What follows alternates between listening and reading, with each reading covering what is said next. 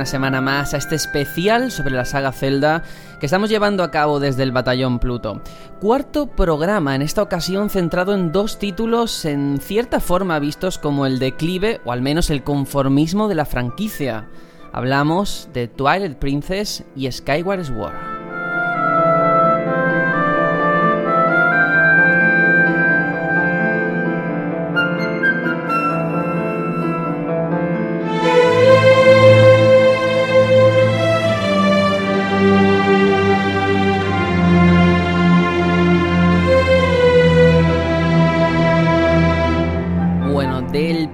Yo creo que muchos recordarán su oscuro apartado artístico y ese retraso que lo llevó a convertirse en el fin de una etapa con GameCube y el inicio de otra ya en Wii. Una situación que recuerda inevitablemente a lo vivido hace poco con Breath of the Wild y que no sentó nada bien en su día a los jugadores. Y en cuanto a Skyward Sword, bueno, estamos ante una entrega única en muchos sentidos, no solo por su control que desquició y alegró a partes iguales, sino también por marcar el fin de una forma de hacer juegos dentro de la saga Zelda. Vamos a hablar de ambos, de la luz y de la oscuridad, de cómo la crítica a veces encumbra o sepulta un juego solo por su contexto y sobre todo analizaremos todo aquello que definió a cada una de estas obras.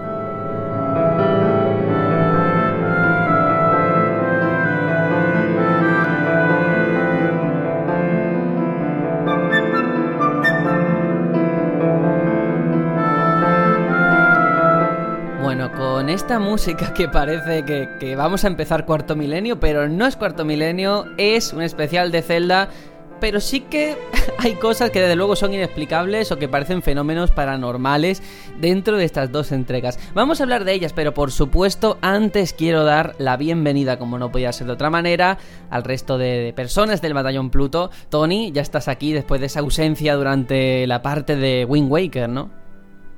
Ciertamente, ciertamente. Tengo pendiente esa asignatura, pero ya la haré. Eso no sé cuándo, pero prometo hacerla.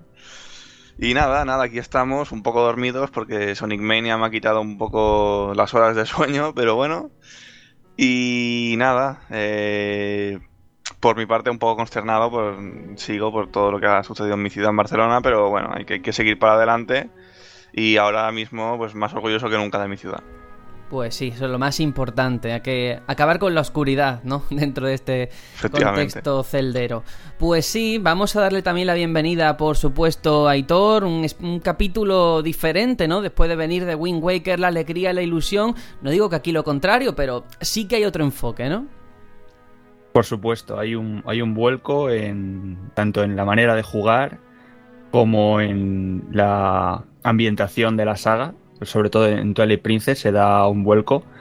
Creo que también un poco por las críticas recibidas, en parte al, a Wind Waker, se cambió, se quiso dar lo que la gente quería. Y como en algunas ocasiones ya hemos dicho aquí, a lo mejor no siempre hay que darle a la gente lo que quiere. O a veces sí, no se sabe. Sí, sí, luego vamos a reflexionar sobre eso, pero muy interesante como punto de partida. Y no puedo dejarme como, bueno, como no puede ser de otra manera, a Juanjo, que está aquí callado, pero nada, bienvenido y hoy un capítulo también importante en este camino hasta Breath of the Wild. Sí, hola, muy buenas a todos. Pues, pues sí, aquí seguimos el periplo con, con la saga. Y yo solo quería comentar que todavía recibimos comentarios de podcast del primer podcast en concreto. Es que me hace mucha gracia porque J. Sotcar comenta escuetamente: el Zelda 2 es un juegazo. Solo quiere y se queda ahí, ¿eh? Me encanta. Y se queda ahí. Estamos hablando de un héroe. Un héroe. Un señor que, que, que, es grande. Y esto habla mucho de la saga. Es que hasta el peor juego tiene, tiene, tiene sus seguidores. Bueno, no, te vengas arriba, ¿eh? No, no, solo quiero decir que ese, ese, es el primer Zelda que yo jugué y todavía conozco a alguien que dice que es un juegazo. Máquina, máquina, un máquina. bueno, pues entonces yo creo que hoy estará muy contento con este Twilight Princess y Skyward Sword, ¿no? Sí, bueno, contento. Yo A mí es que la saga Zelda prácticamente toda me gusta, eh, con su altibajo, todo, nada puede ser perfecto en todo su apartado, pero a mí la saga Zelda me gusta casi casi casi al completo. Pues sí, mira, eh, hablando ahora un poquito antes de entrar en materia sobre esto de los comentarios que hemos ido recibiendo, aparte de que han sido preciosos, luego lo vamos a leer al final del programa muchos de ellos, eh, cómo efectivamente hay gustos para todo el mundo y eso me encanta, me parece fabuloso, no solo con este Zelda 2, que bueno, queda como anécdota, sino incluso con Wind Waker, que aquí parecía que unánimamente sí que teníamos claras sus virtudes, hay personas a las que no les gustó y lo entiendo perfectamente. Y mira, me encanta que lo hayan comentado, que lo hayan compartido con nosotros, exponiendo sus argumentos, que no se hayan quedado en, pues no me gusta, sino que lo hayan dicho, ¿no? Y eso, pues quiera que no, también es muy bonito y enriquece lo que es el especial. Sí, señor, y además que es que da esa, esa sensación de comunidad, de ver que la gente se moja, opina, no simplemente oye y, y ya está, sino que te da, te da pie a que tengas conversación, a, reflexión, que es lo, grande de los foros. Y a mí por lo menos me, me, gusta que la comunidad que estamos, se está creando en torno al podcast, pues se, moje y, y, nos dé su opinión y nosotros podamos compartirlo y que se vea y me parece todo, vamos, genial. Pues sí, ahora vámonos al reino crepuscular para hablar de este Twilight Princess que yo creo que aquí van a empezar las hostias, o quizás no, pero en cualquier caso va a estar interesante. Vamos allá.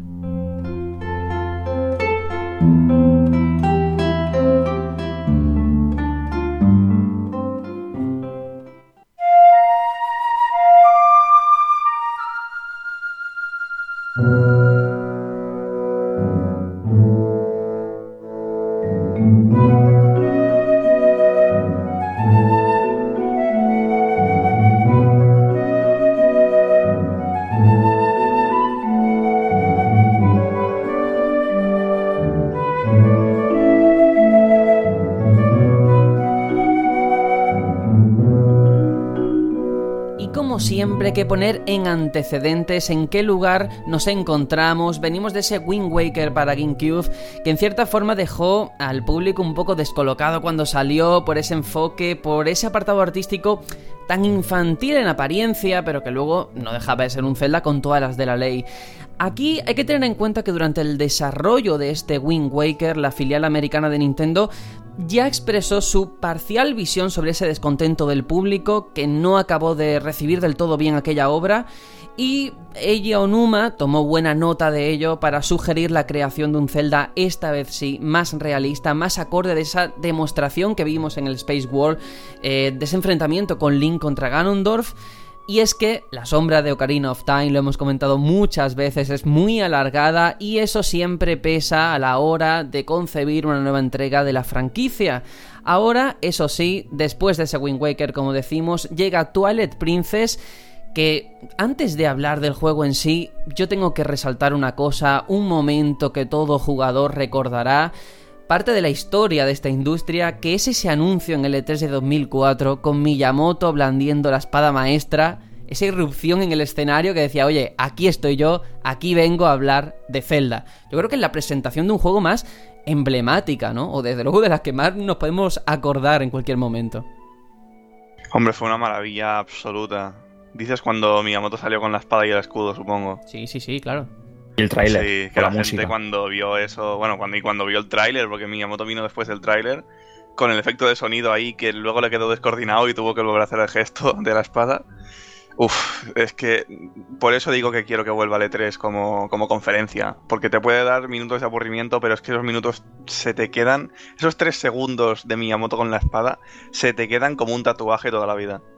Sí, aunque es cierto que eh, bueno, en aquella época, en 2004, todavía Internet a la hora de seguir las conferencias de Twitch no estaba tan instalado como ahora. O sea, no vamos a hacer ahora el debate que siempre hacemos en el E3 si es mejor conferencia o mejor otro tipo de formato, pero es cierto que el impacto que tuvo entonces hoy compite con más eh, formas de hacer espectáculo, ¿no? Hoy a lo mejor no tendría eh, la misma influencia pero sí que lo de Miyamoto, aquella entrada en el escenario, como el público estaba deseando ver algo de ese Zelda, pues le dio al público en esta ocasión lo que quería, como dice Aitor. Eso es, sí, sí. Eh, sin duda, si pensamos en el E3, este, este momento está en el, top de casi todo el mundo, ¿no? Yo creo. Sin duda, sin duda. Y yo no sé, Juanjo, ¿cómo lo viviste tú? Porque te veo ahí muy callado y me gustaría saberlo.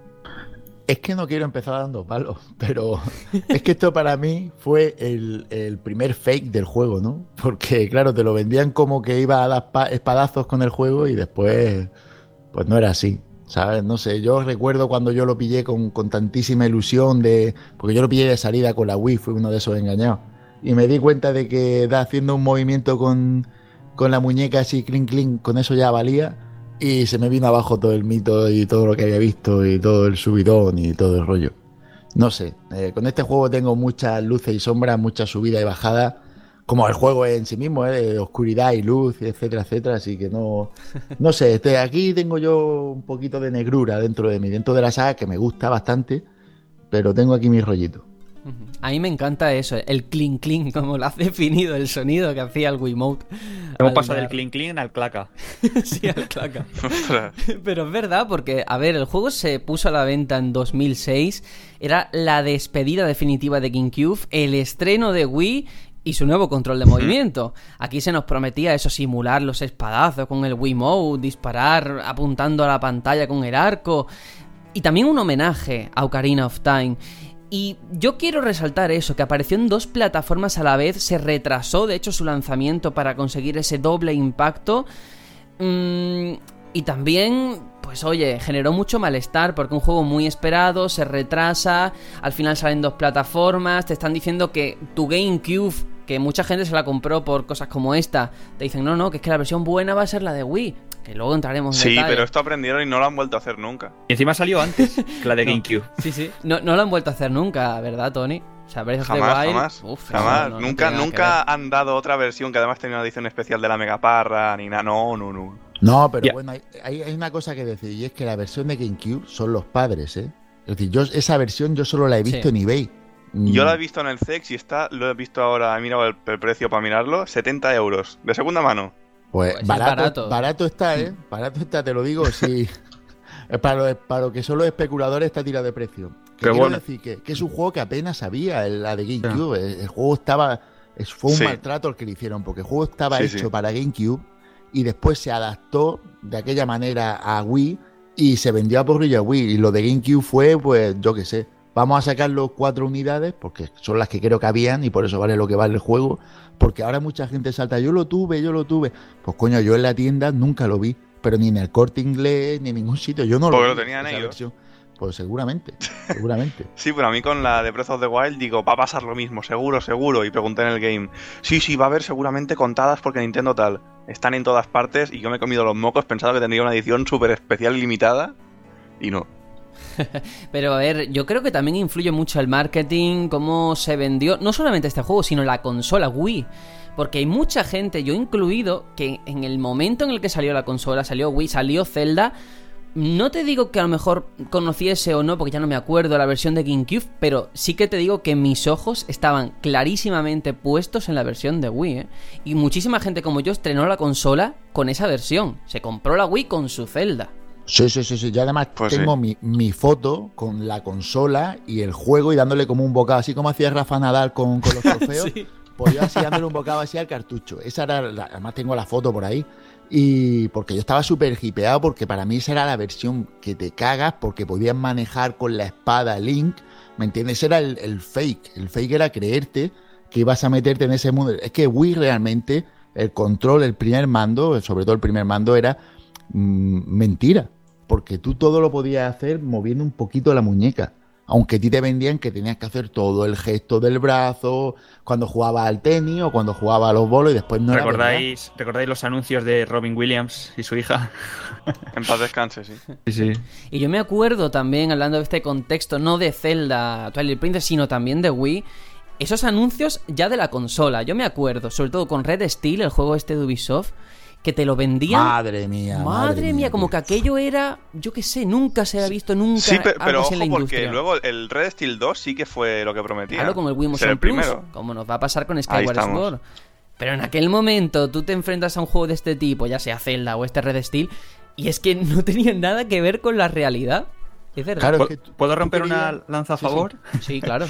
Porque sí, obviamente yo creo que Wii nos trajo los sensores de movimiento, una tecnología muy muy temprana, yo creo que no se correspondía a lo que nos querían vender, pero sí que es verdad que al final ha queda- han quedado cosas, ¿no? Por ejemplo, bueno, eh, se ha mejorado, eh, pero lo tenemos en Switch. Y sobre todo algo Sí. que tenemos ya y muy a la orden del día, incluso en los móviles, el tema del giroscopio. Eso yo creo que está muy implementado en, en la tecnología actual. Y empezó aquí. Sí, estoy muy de acuerdo. Y luego las copias de que si el Move y el no sé Claro. qué, con lo cual, es, ¿qué, mm, qué prueba más tangible hay que, que tu competencia, que hasta entonces te sobrepasaba en ventas, te copie? Sí, y hablamos además de una saga como Zelda en la que cualquiera querría ser Link. O sea, cualquiera le gustaría pegar manotazos, o sea, espadazos, perdón. Le encantaría disparar con el arco, subirse en Epona. Y aquí es que te lo servían en bandeja, te decían, oye, por primera vez lo vas a poder ser. Y quizás lo más cerca que estuvimos fue con el sonidito ese de- del clink, clink, clink, ¿eh? cuando dabas espadazos, sí, señor. Sí, la, la intención de inmersión al menos estaba. Otra cosa es ya que con perspectiva lo miremos, porque yo creo que de aquella época, yo por lo menos no me fijaba en si era exactamente igual el gesto. Yo con mover el mando y ver que Link respondía, a mí me valía, también porque era un chavalín. Pero ahora visto con perspectiva digo, uff, creo que no volvería a jugar eso así. Necesito palancas, necesito botones. Porque es que el problema está en que no solo es dar espadazos, porque tú te fijas en el Wii Mode y evidentemente tú lo que quieres es blandir una espada y, y con el nunchuk hacer como si fuera el escudo, pero el problema es que después tienes que andar, después Claro. tienes que coger cosas, después tienes que montarte a caballo. De... Claro, y cuando todo eso lo hace a base de, de- de botones, y te das cuenta de que está muy forzado. No, no es así. El asunto es Se nota no- que es un port. Exacto, es un por hecho y es un juego maltratado por parte de Nintendo. Lo maltrataron porque portearon a, a los controles que no debían un juego que no estaba pensado para jugarse así. Mm, Pues- A ver, yo Mm. personalmente en su momento no te puedo decir porque era, era un chavalillo de... A ver, mm, pues a lo mejor tendría yo en ese momento 14 años. Pero... Cuando lo jugué. Pero... No noté en ningún momento que el control estuviese mal. También te digo que hace muchísimo tiempo y no sabía de videojuegos lo que sé ahora ni, ni la mitad. Pero yo me lo pasé muy bien, o sea, no... Debería, tendría que mirar atrás a ver si realmente era así, porque ahora mismo es que te juro que no se me viene a la cabeza que el control fuese malo. No, el control no Pues- era malo, pero no respondía a la publicidad que se hacía en la época. Claro. Ah, bueno, eso, claro. Aún o sea, así, eso, sí. ¿Alguno de vosotros cree que el, el control le sacaba del juego? Porque en mi caso no. Quiero decir, no decía, No. joder, No, no, no, es no. que esto no, no, no. No, porque además era, la época de que queríamos blandir la espada. Ahora ya mm, es que nos cansa y es verdad, es que cansa. Y preferimos pulsar botones, pero en la época era, era el momento de eh, intentemos hacer esto porque lo queremos. Ahora ya. Pues a mí me sacó del juego, lo tengo que decir. A mí me sacó hasta tal punto, yo no me he pasado el, el Twilight Princess de Wii, yo me he pasado el Twilight Princess de Wii U. ¿Qué me dices? Yo, sí, Que lo tengo pendiente también. sí, yo no, no pude, no pude porque llegó un momento, no sé si era con los ganchos, quiero recordar que había que, que- que el control se me hacía difícil, se me hacía... Sí, porque había que apuntar seguramente. creo. Eh, no, a mí apuntar no tenía pega. Si el problema era que no, no se me hacía natural. Creo que era con el doble gancho, que había un momento en el que Sí. tenía dos ganchos, uno por Sí. mano. Sí, y no sí. se me hacía, no sé por qué, no, no podía, no, la cámara no me iba bien, no recuerdo bien exactamente. Me cansé, me cansé del juego, me cansó mucho el sistema de control porque no lo veía, nunca lo vi natural. Siempre lo vi muy forzado. Y algo muy importante que se nos está pasando. Sí. El Link, en esta ocasión, en la versión de Wii, era diestro. Ahí quería Claro, yo llegar hay porque- que pensar en las Claro, tío. zurdas. Y- y- Yo eso te iba yo a decir, yo mira. soy zurdo y yo no me identificaba con ese personaje. Claro, Ese- No, Juanjo, de hecho, no, no tú es y que yo- fuese diestro. Tú y yo éramos No es que fuese zurdos, somos zurdos, y efectivamente, eh, hasta ese momento, la alegría, la ilusión de muchos era decir, oye, que Link es como nosotros, es zurdo, tenemos representación en el mundo de los videojuegos. Y aquí nos lo quitaron, se cambió de bando, eso fue Despejó. muy doloroso, ¿eh? Muy doloroso. Sí, es que no es que hiciesen. Es que metieron en modo espejo todo el juego. O sea, fue como. Estos diestro nazis nos quitaron a nuestro Link, Sergio. Hay que ver, Jamás se lo perdonaremos. Pero mira, yo haciendo honor también de forma objetiva lo que dice Aitor, que es que bueno, eh, en cierta forma, bueno, a ti Juanjo no, pero a los demás tampoco nos lastró el control. Estaba ahí, vale, que no, a lo mejor no era lo que prometían, pero oye, pues funcionaba, era eficiente. Y como al final, en el- a lo largo del tiempo, casi todos hemos preferido esto a esa precisión, entre comillas, que fue Skyward Sword. o sea que, en cierta forma, yo prefiero dar manotazos al aire sin necesidad de estar pendiente de uh, moverme 5 centímetros a la derecha, que lo que al Sí. final se convirtió el otro, al que llegaremos después. Segundo completamente. Em, bueno, yo creo que ahora es el momento también de hablar de, de su lugar, su papel en la saga, porque estamos ante un juego de corte mucho más oscuro que sin duda su predecesor, ese alegre de Wind Waker. Mucho se habla también de esa herencia tan obvia que tiene de Ocarina of Time al situarse 100 años después de los eventos de ese juego y tener algunos de sus elementos más característicos. Y en este sentido se le ha criticado a Twilight Princess ser una entrega muy continuista, plagada de fanservice. Eh, yo no sé si estáis de acuerdo con todo esto, si al final eso también le juega una mala pasada o todo lo contrario, es un plus, al fin y al cabo parecerse en algo a Ocarina, pues oye, ojalá todos se pareciesen a Ocarina, o sea, todos los juegos fuera de Zelda, ¿no? Es un remake encubierto totalmente. Es un, remake o remaster o como lo quieras llamar de Ocarina of Time. Eh, no se lo pensaron dos veces y dijeron, vamos a... La gente no quiere Wind Waker, la gente quiere Ocarina, no os preocupéis. Vamos a hacer una Ocarina cambiándole tres cositas, que si en vez de árbol de Q hay no sé qué, que si en vez de... Cambiamos tres cosas y para adelante. Y él, vamos, quien, no lo ve así es que no, no se da cuenta de lo que realmente hicieron. a ver, sí que es verdad que cogieron la base de Ocarina y en base a eso hicieron todo el juego. Pero macho, que digáis esto y que Splatoon 2 digáis que es algo totalmente nuevo y tal, me revienta un poco, también te lo digo. No, yo no digo que Splatoon 2, que bueno, que esto es un, esto es un spin-off de... Bueno, que no deberíamos hablar de esto, ¿no? Pero que yo no digo que, yo no digo que Splatoon 2 no sea continuista, solo digo que es tan continuista como cualquier segunda parte de un shooter. Para mí lo, que le, lo, que le, caracteriza a Twilight Princess es que es una secuela al uso. Y Zelda no nos había acostumbrado hasta ese momento a secuelas al uso. En el plan de que tú a lo que le pides al número 2 de tu juego es más y mejor. Yo creo que aquí se refleja un poco que, no supieron dar a una secuela un, impacto como, por ejemplo, fue con Wind Waker, ¿no? Que arriesgaron. Sino que aquí se convirtieron un poco más conservadores y dijeron, bueno, cogemos Ocarina, ampliamos Irule. En este sentido es el Irule más grande visto hasta, hasta aquel momento y ampliamos eh, todo. Eh, personajes, eh, objetos, mazmorras, las hacemos más grandes aún si cabe, gráficos los más tochos que podamos meter. Y, al final es contentar al fan que se quejó de Wind Waker y decirle, ¿querías esto? Pues aquí lo tienes. Sí, pero había necesidad porque costó mucho, yo lo entiendo, esa aceptación a Wind Waker, pero creo que al final se consiguió. y al final es como una forma de decir, nos hemos equivocado con Wind Waker. Y me parece feo, ¿no? Porque es un poquito dar bandazos. Sí, pero a ver, lo de Wind Waker, esto básicamente, pienso yo que fue porque cuando mostraron una demo de, de lo que podía hacer GameCube, mostraron un Zelda realista.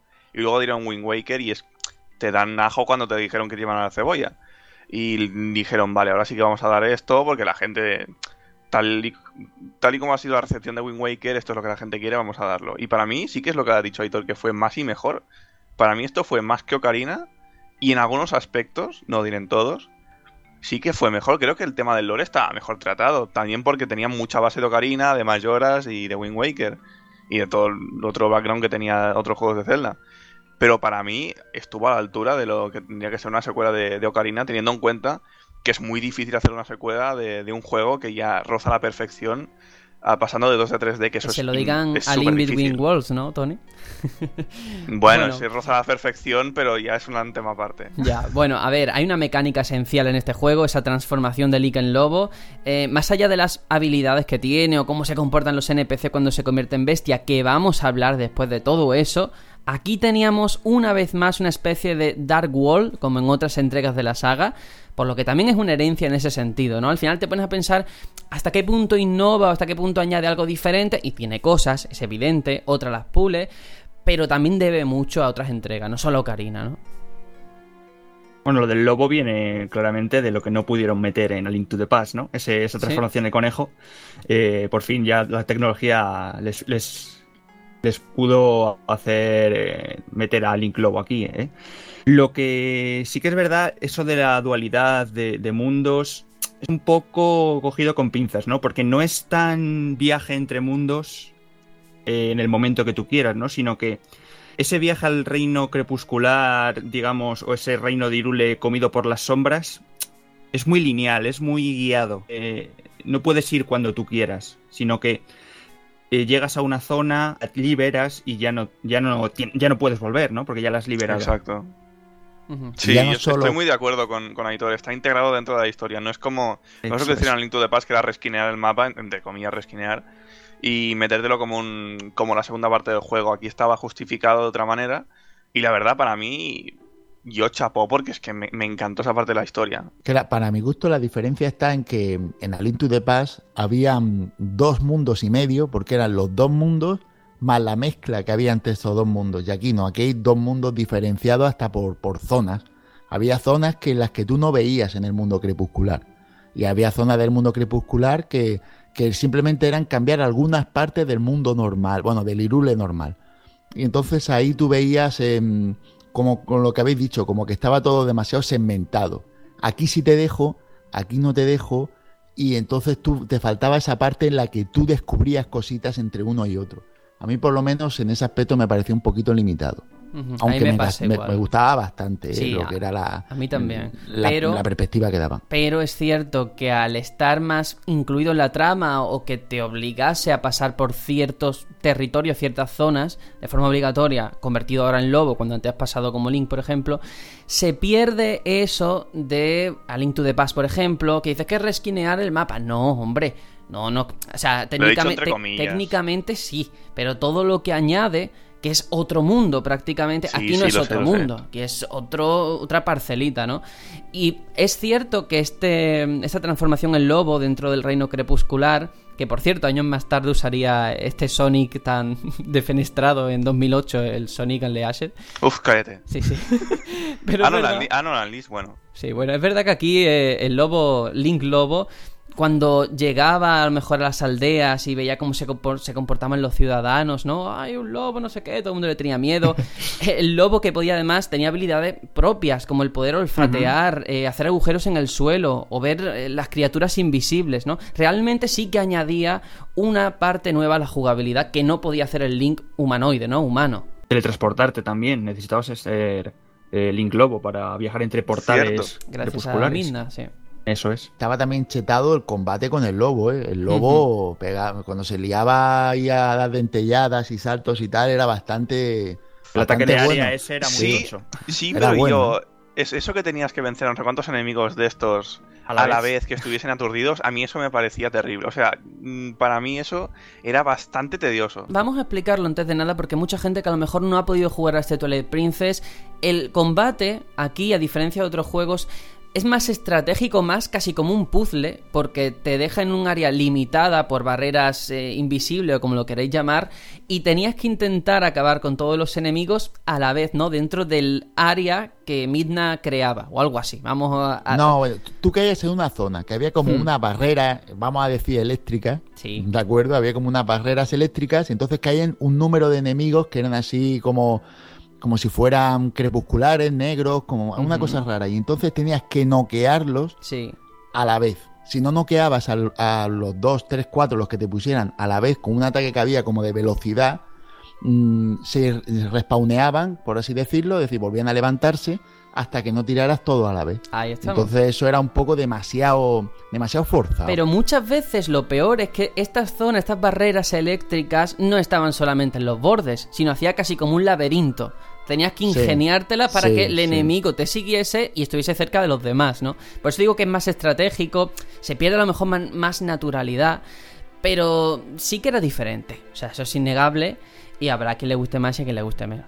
No, pero yo me refería no solo a eso en concreto que, que esté comentando, sino que tú cuando ya, ya conseguías ir con el lobo por todos lados, tanto por el mundo crepuscular como por Irule o lo que sea, eh, tú ya, mm, si ibas con, con el lobo, estabas bastante fuerte. Con el lobo, a la hora de, ir metiendo palos, era, era más difícil que te vieran porque era muy ágil y era muy fácil reventar a los demás. Yo por lo menos con el lobo me decía el juego, me lo hice fácilmente.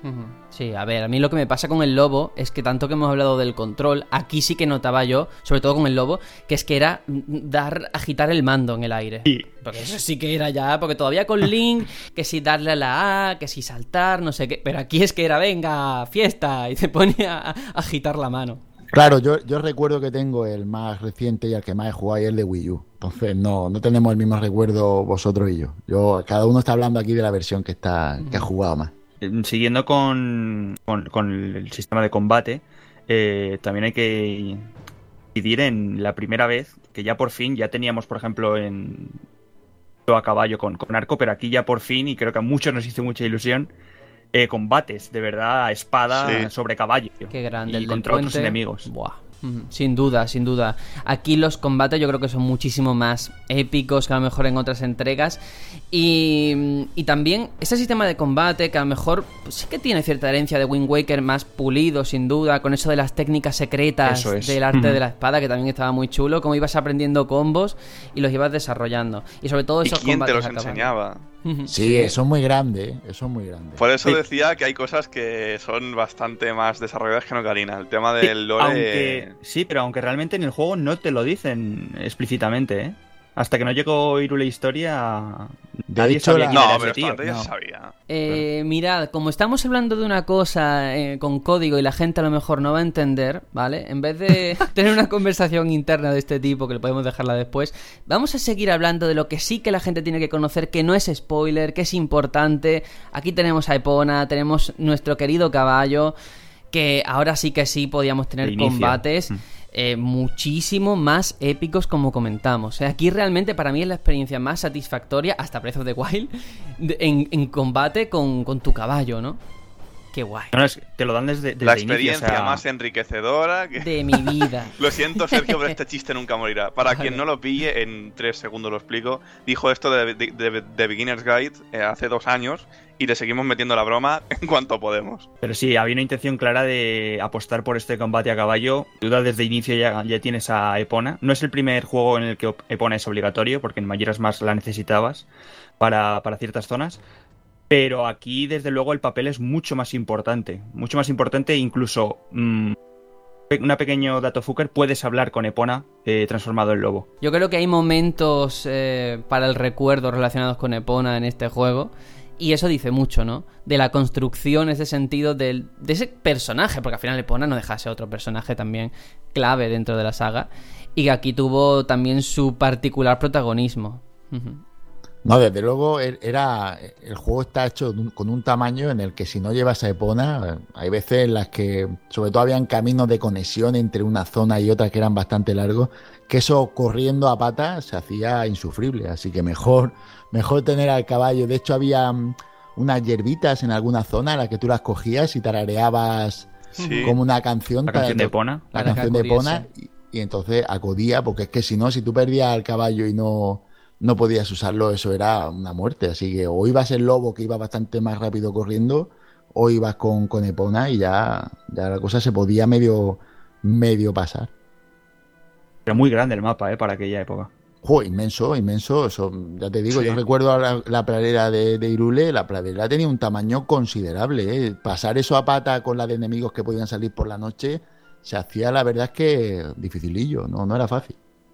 Pues no, para nada. Y otro elemento muy importante que no puede faltar en un juego de Zelda son las mazmorras y los objetos. Aquí teníamos algunos nuevos, Sí. como el aerodisco. Qué bueno. Eh, en Sí, tío, general, Uh, molaba me encanta. montón, ¿eh? Era aerodisco, tío. El mía. disco, tío, a mí el enemigo de, Era de tan esa mítica esa mazmorra. mazmorra. Tío, a mí el enemigo me dejó gustado, loquísimo, ¿eh? ¿eh? A mí me encantó, me encantaba hasta la música, tío. Me, acuer- me acuerdo de la música que, que era súper Sí. trepidante de, de la segunda vez que me lo pasé.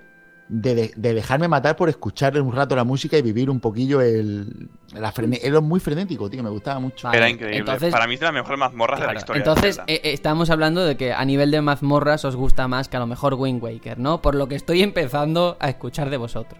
Es que era un- tenían un tamaño considerable. Y a que le gusta el mazmorreo de, de Zelda, pues en este juego la verdad es que te daban todo lo que quería y, y para mi gusto un diseño bastante bueno. Sí, ¿no? Y los objetos que conseguías. eh, bueno, el aerodisco ojalá saliera en otra entrega porque la verdad es que me, encantó su implementación. Ya no solo en esa mazmorra, sino también había zonas en, en Hyrule en la que tenías que usarlo para contenedores de corazón o en, otras mazmorras eh, sucesivas. O, por ejemplo, la, la doble zarpa, ¿no? A mí me encantó porque estábamos acostumbrados a- al gancho, a un solo gancho, y cuando te daban la doble zarpa era en plan, ostras, me siento aquí, yo qué sé, calleja, ¿no? Sí, Escalando. sí, sí, sí. Ah, Es que me gusta porque es lo que has dicho. Pasamos de, de Ocarina a tener el, el gancho corto al, al gancho largo y aquí pasamos de tener uno a dos, que a mí me dejó muy loco. Para mí, cuando. Es, es lo que he dicho antes, más y mejor que Ocarina. Pues hombre, hay cosas que sí, creo que se está demostrando.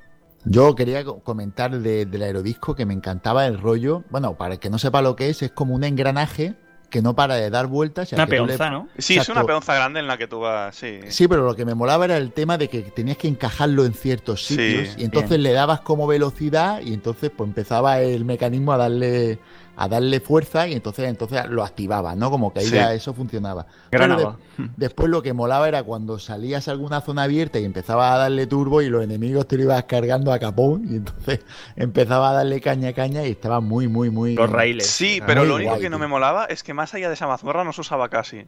No, era de como, hecho, mm, no se, ha usado, no se ha usado nunca más casi en, en toda la saga. Que No, que se En Hyrule. Warriors, como arma que está hiper chetada, ya te lo digo ya, está muy chetada.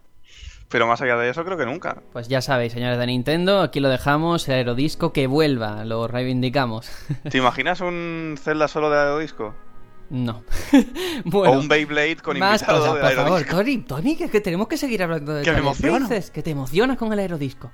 Bueno, más cositas. eh, no nos olvidemos que sí, las mazmorras estaban bien, pero había otra mecánica que se repetía de vez en cuando y que luego en Skyward Sword también con esas pruebas, que aquí era como recolectar ese racimo de...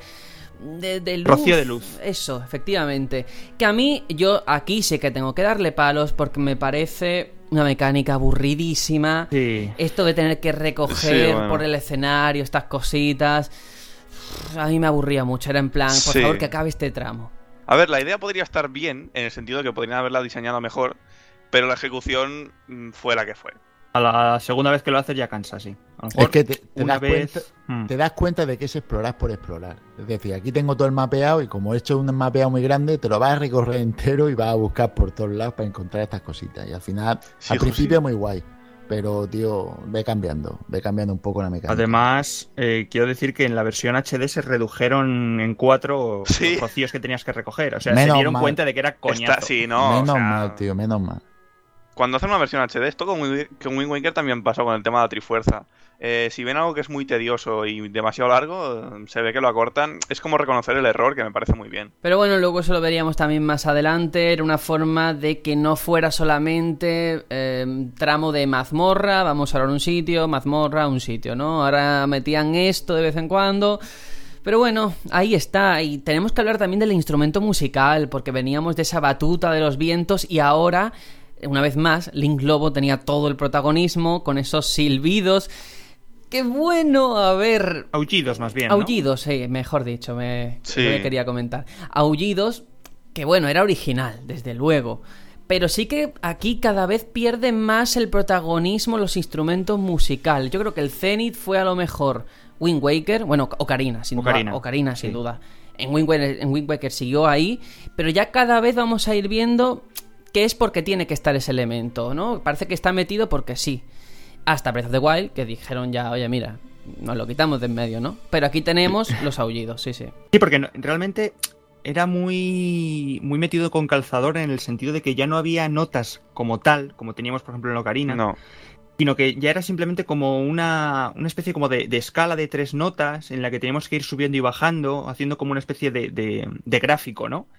Con, el sonido. Yo es que creo que, estos juegos son, son un- una pena porque son la constatación del hecho de que estas mecánicas de Zelda que tanto nos habían gustado durante mucho tiempo se estaban ya mm, mm, acabando la chicha, ya, ya, ya, ya no nos llenaban.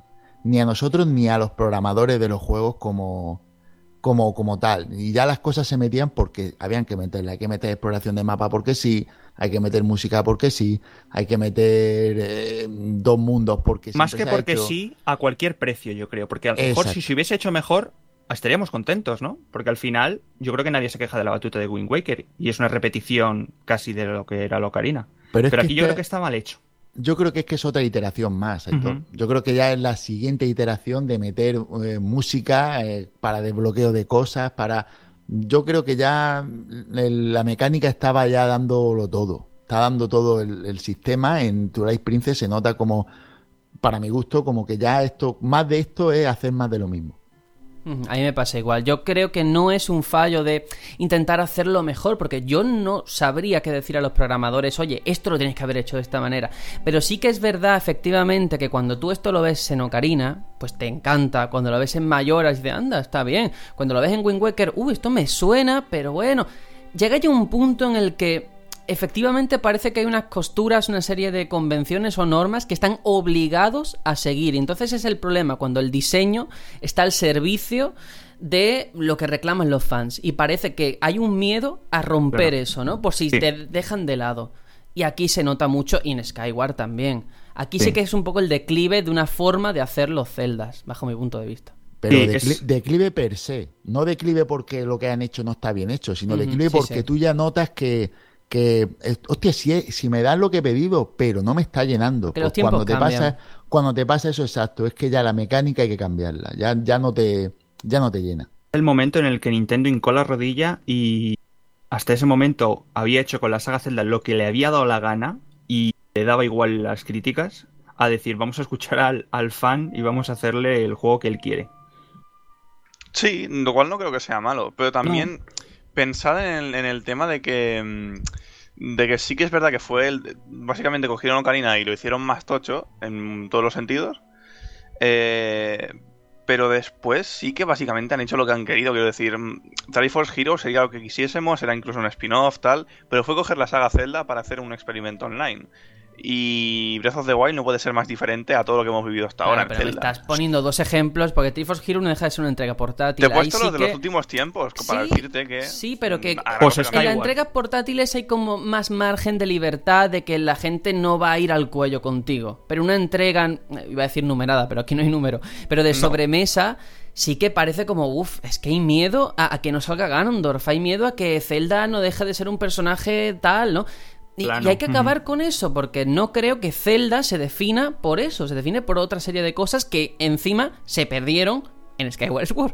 Pero bueno, ahí llegaré, ahí llegaré. Yo, yo, había, yo quería romper una lanza en favor de este juego, y es que nosotros estamos hablando desde nuestro punto de vista, que es desde el punto de vista del, que le gusta Zelda y ha jugado a muchos o a varios Zelda anteriores a este, que te das cuenta de ciertas cosas. Pero si tú coges este Zelda como tu primer Zelda, en hay mucha gente así, ¿eh? Claro, lo flipas con el juego. Mm, tú pues, piénsalo. Si tú piensas, Sergio, en que esto es jugar a Ocarina por primera vez en el 2000, fue el 2006. Básicamente, sí. Es eso. Pero si no has jugado Ocarina es cojonudo. Ahora, si ya lo has jugado, te suena más de lo mismo. Felices ignorantes. Claro, claro, claro. Felices ignorantes, exacto. Yo, yo no recomendaría este juego como primer Zelda, precisamente porque creo que se vaya a ver una idea equivocada. Toda esta oscuridad, que es todo tan siniestro, tan tétrico, que está genial pero que este sea tu primer Zelda, vas a creerte que todos los juegos son así. Es diferente el enfoque de empezar con un Zelda más normalito en cuanto a ambientación y luego decir, anda, mira el cambio que han dado aquí. Pero empezar con este juego que es en ese sentido tan lúgubre, no sé, a mí, a mí personalmente, estos son, son pues, opiniones. Sergio, es que todo, es que exacto, son opiniones, porque por ejemplo, tú, tú dices eso y yo te puedo decir con, con la misma, pero al contrario, si juegas al primero a Wind Waker, te puedes creer que la saga Zelda es así. Sí. También. Y, para nada es así. Y no quiere decir que no esté guay Wind Waker. Simplemente es, muy distinto en cuanto a ambientación. Y este, la ambientación es toda la contraria. Fíjate el, cambio de perspectiva y, te puede hacer una idea totalmente equivocada, aunque no es mala, sino simplemente darte cuenta de que Zelda en cada entrega un mundo, que en mecánicas muy similares, pero un mundo en cuanto a perspectiva, ambientación, un montón de, de cosas que cambian lo que es la esencia del juego al final es un poco a la carta, ¿no? Lo que quiera el jugador. Si prefiere un estilo realista, si prefiere un estilo a lo mejor más animado, eh, un mm. estilo más oscuro, más alegre, tiene para elegir desde luego. Y eso, pues, bueno, es eso, a la carta. Ahora sí que sí me quiero centrar un poco en el argumento de este Zelda Twilight Princess, por qué se habla de que es tan heredero, tan heredero de Ocarina, y bueno, todo lo que podemos decir sobre este episodio a nivel de trama.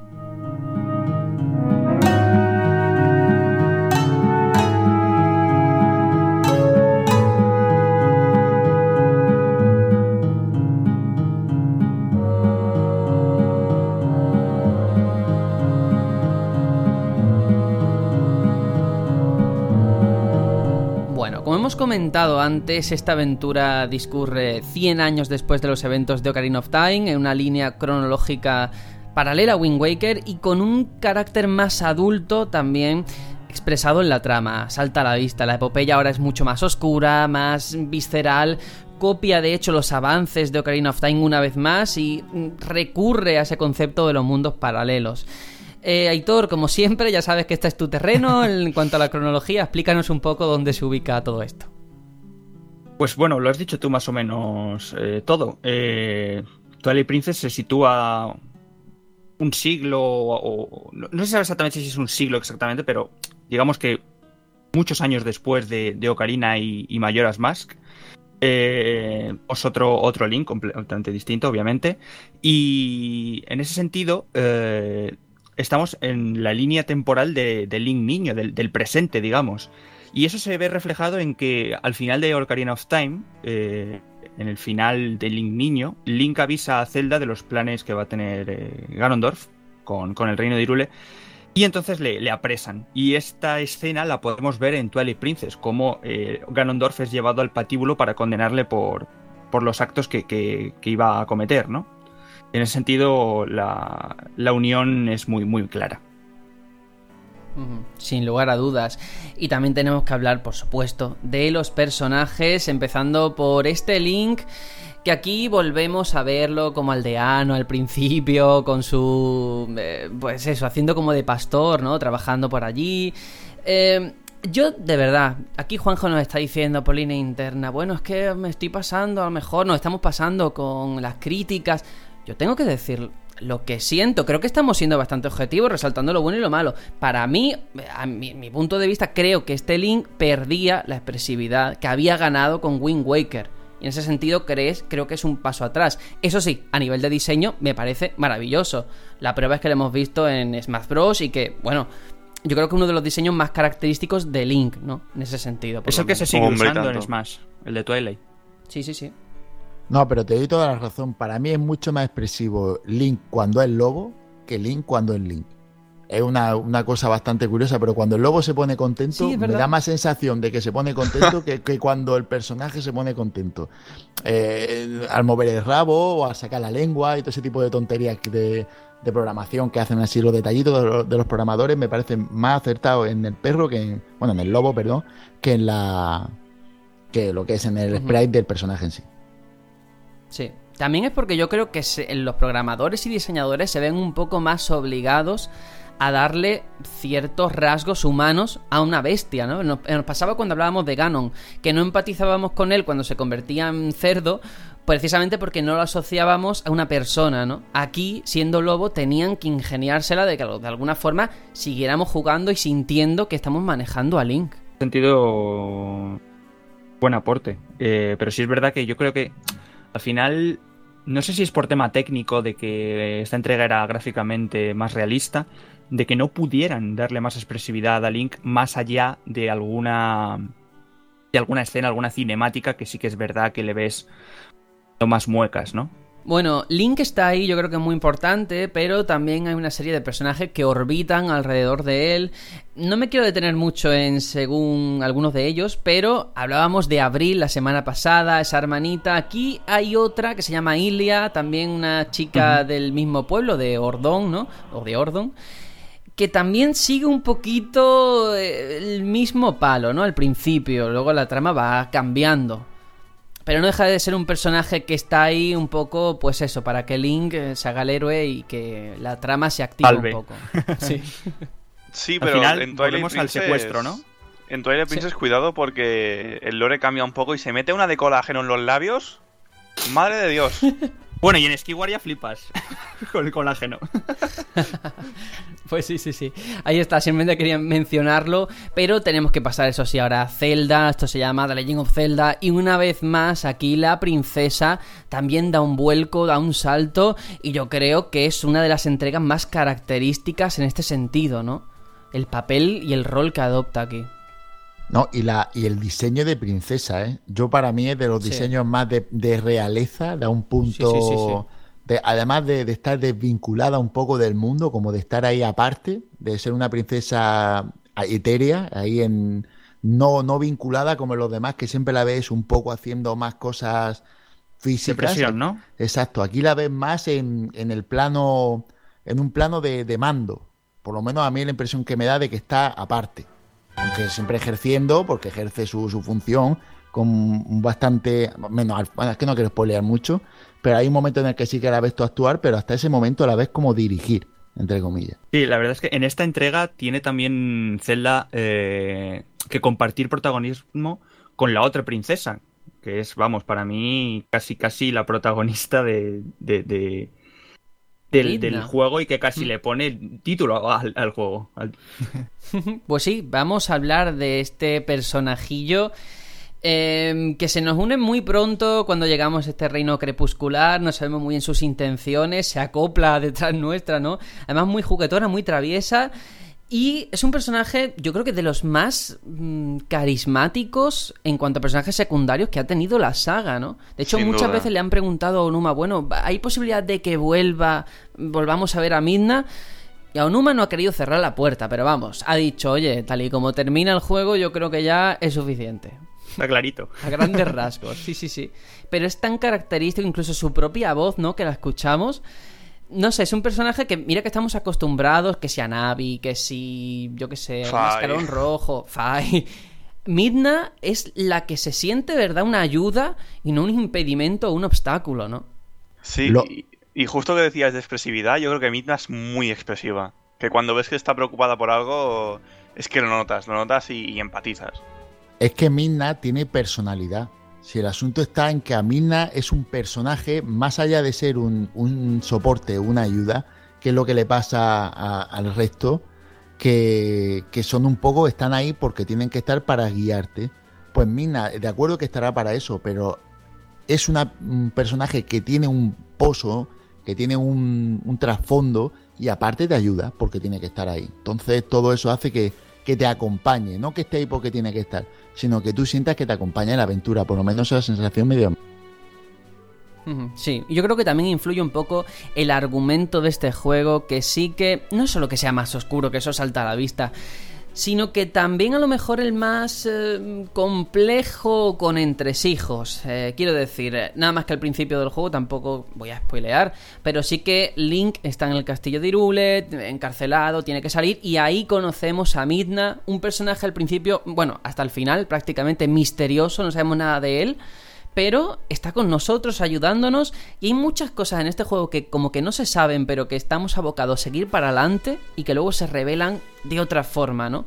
Yo creo que en ese sentido la trama de este juego a nivel general es diferente a otro Zelda y Midna tiene gran parte de culpa y responsabilidad. Sí, por supuesto. Eh, al final, creo que eh, momento en que tú conoces a Midna, eh, que tú y, ella al final compartáis una aventura, al final es un poco un trato, un negocio que haces, ¿no? Para ella te libera, pero a cambio tú tienes que ayudarla a sus intereses, ¿no?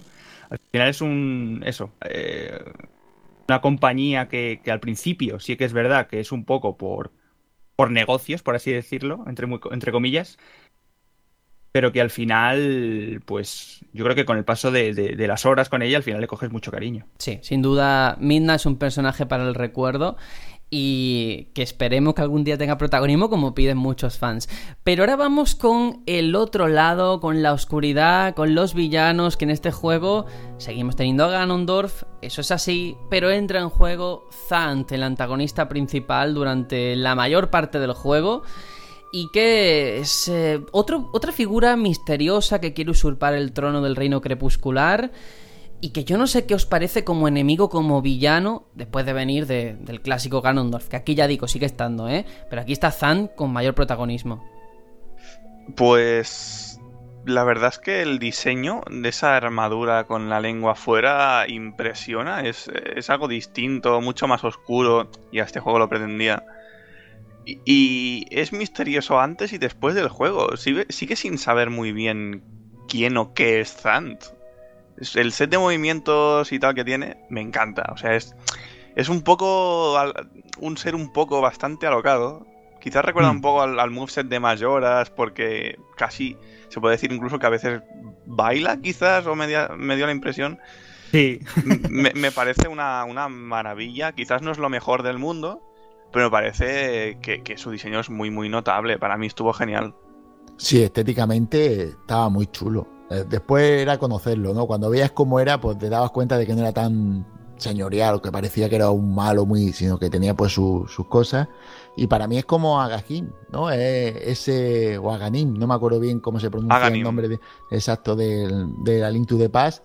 Es ese monigote que usa Ganondorf para, o Ganon, dependiendo del juego, que usa para su, fin. Pues eh, yo aquí, fijaos, no pienso para nada como vosotros, me parece como diseño bastante feo. Y no solo eso, sino eh, ese casco, lo que lleva...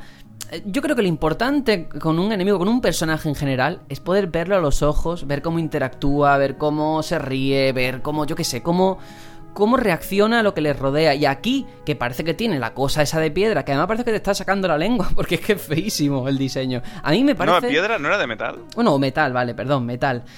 Lo que quiero decir es que no había humanidad en el personaje. Por en todo momento yo lo sentía como un sí, pero es que tiene que ser así. Tiene que ser así por Sant.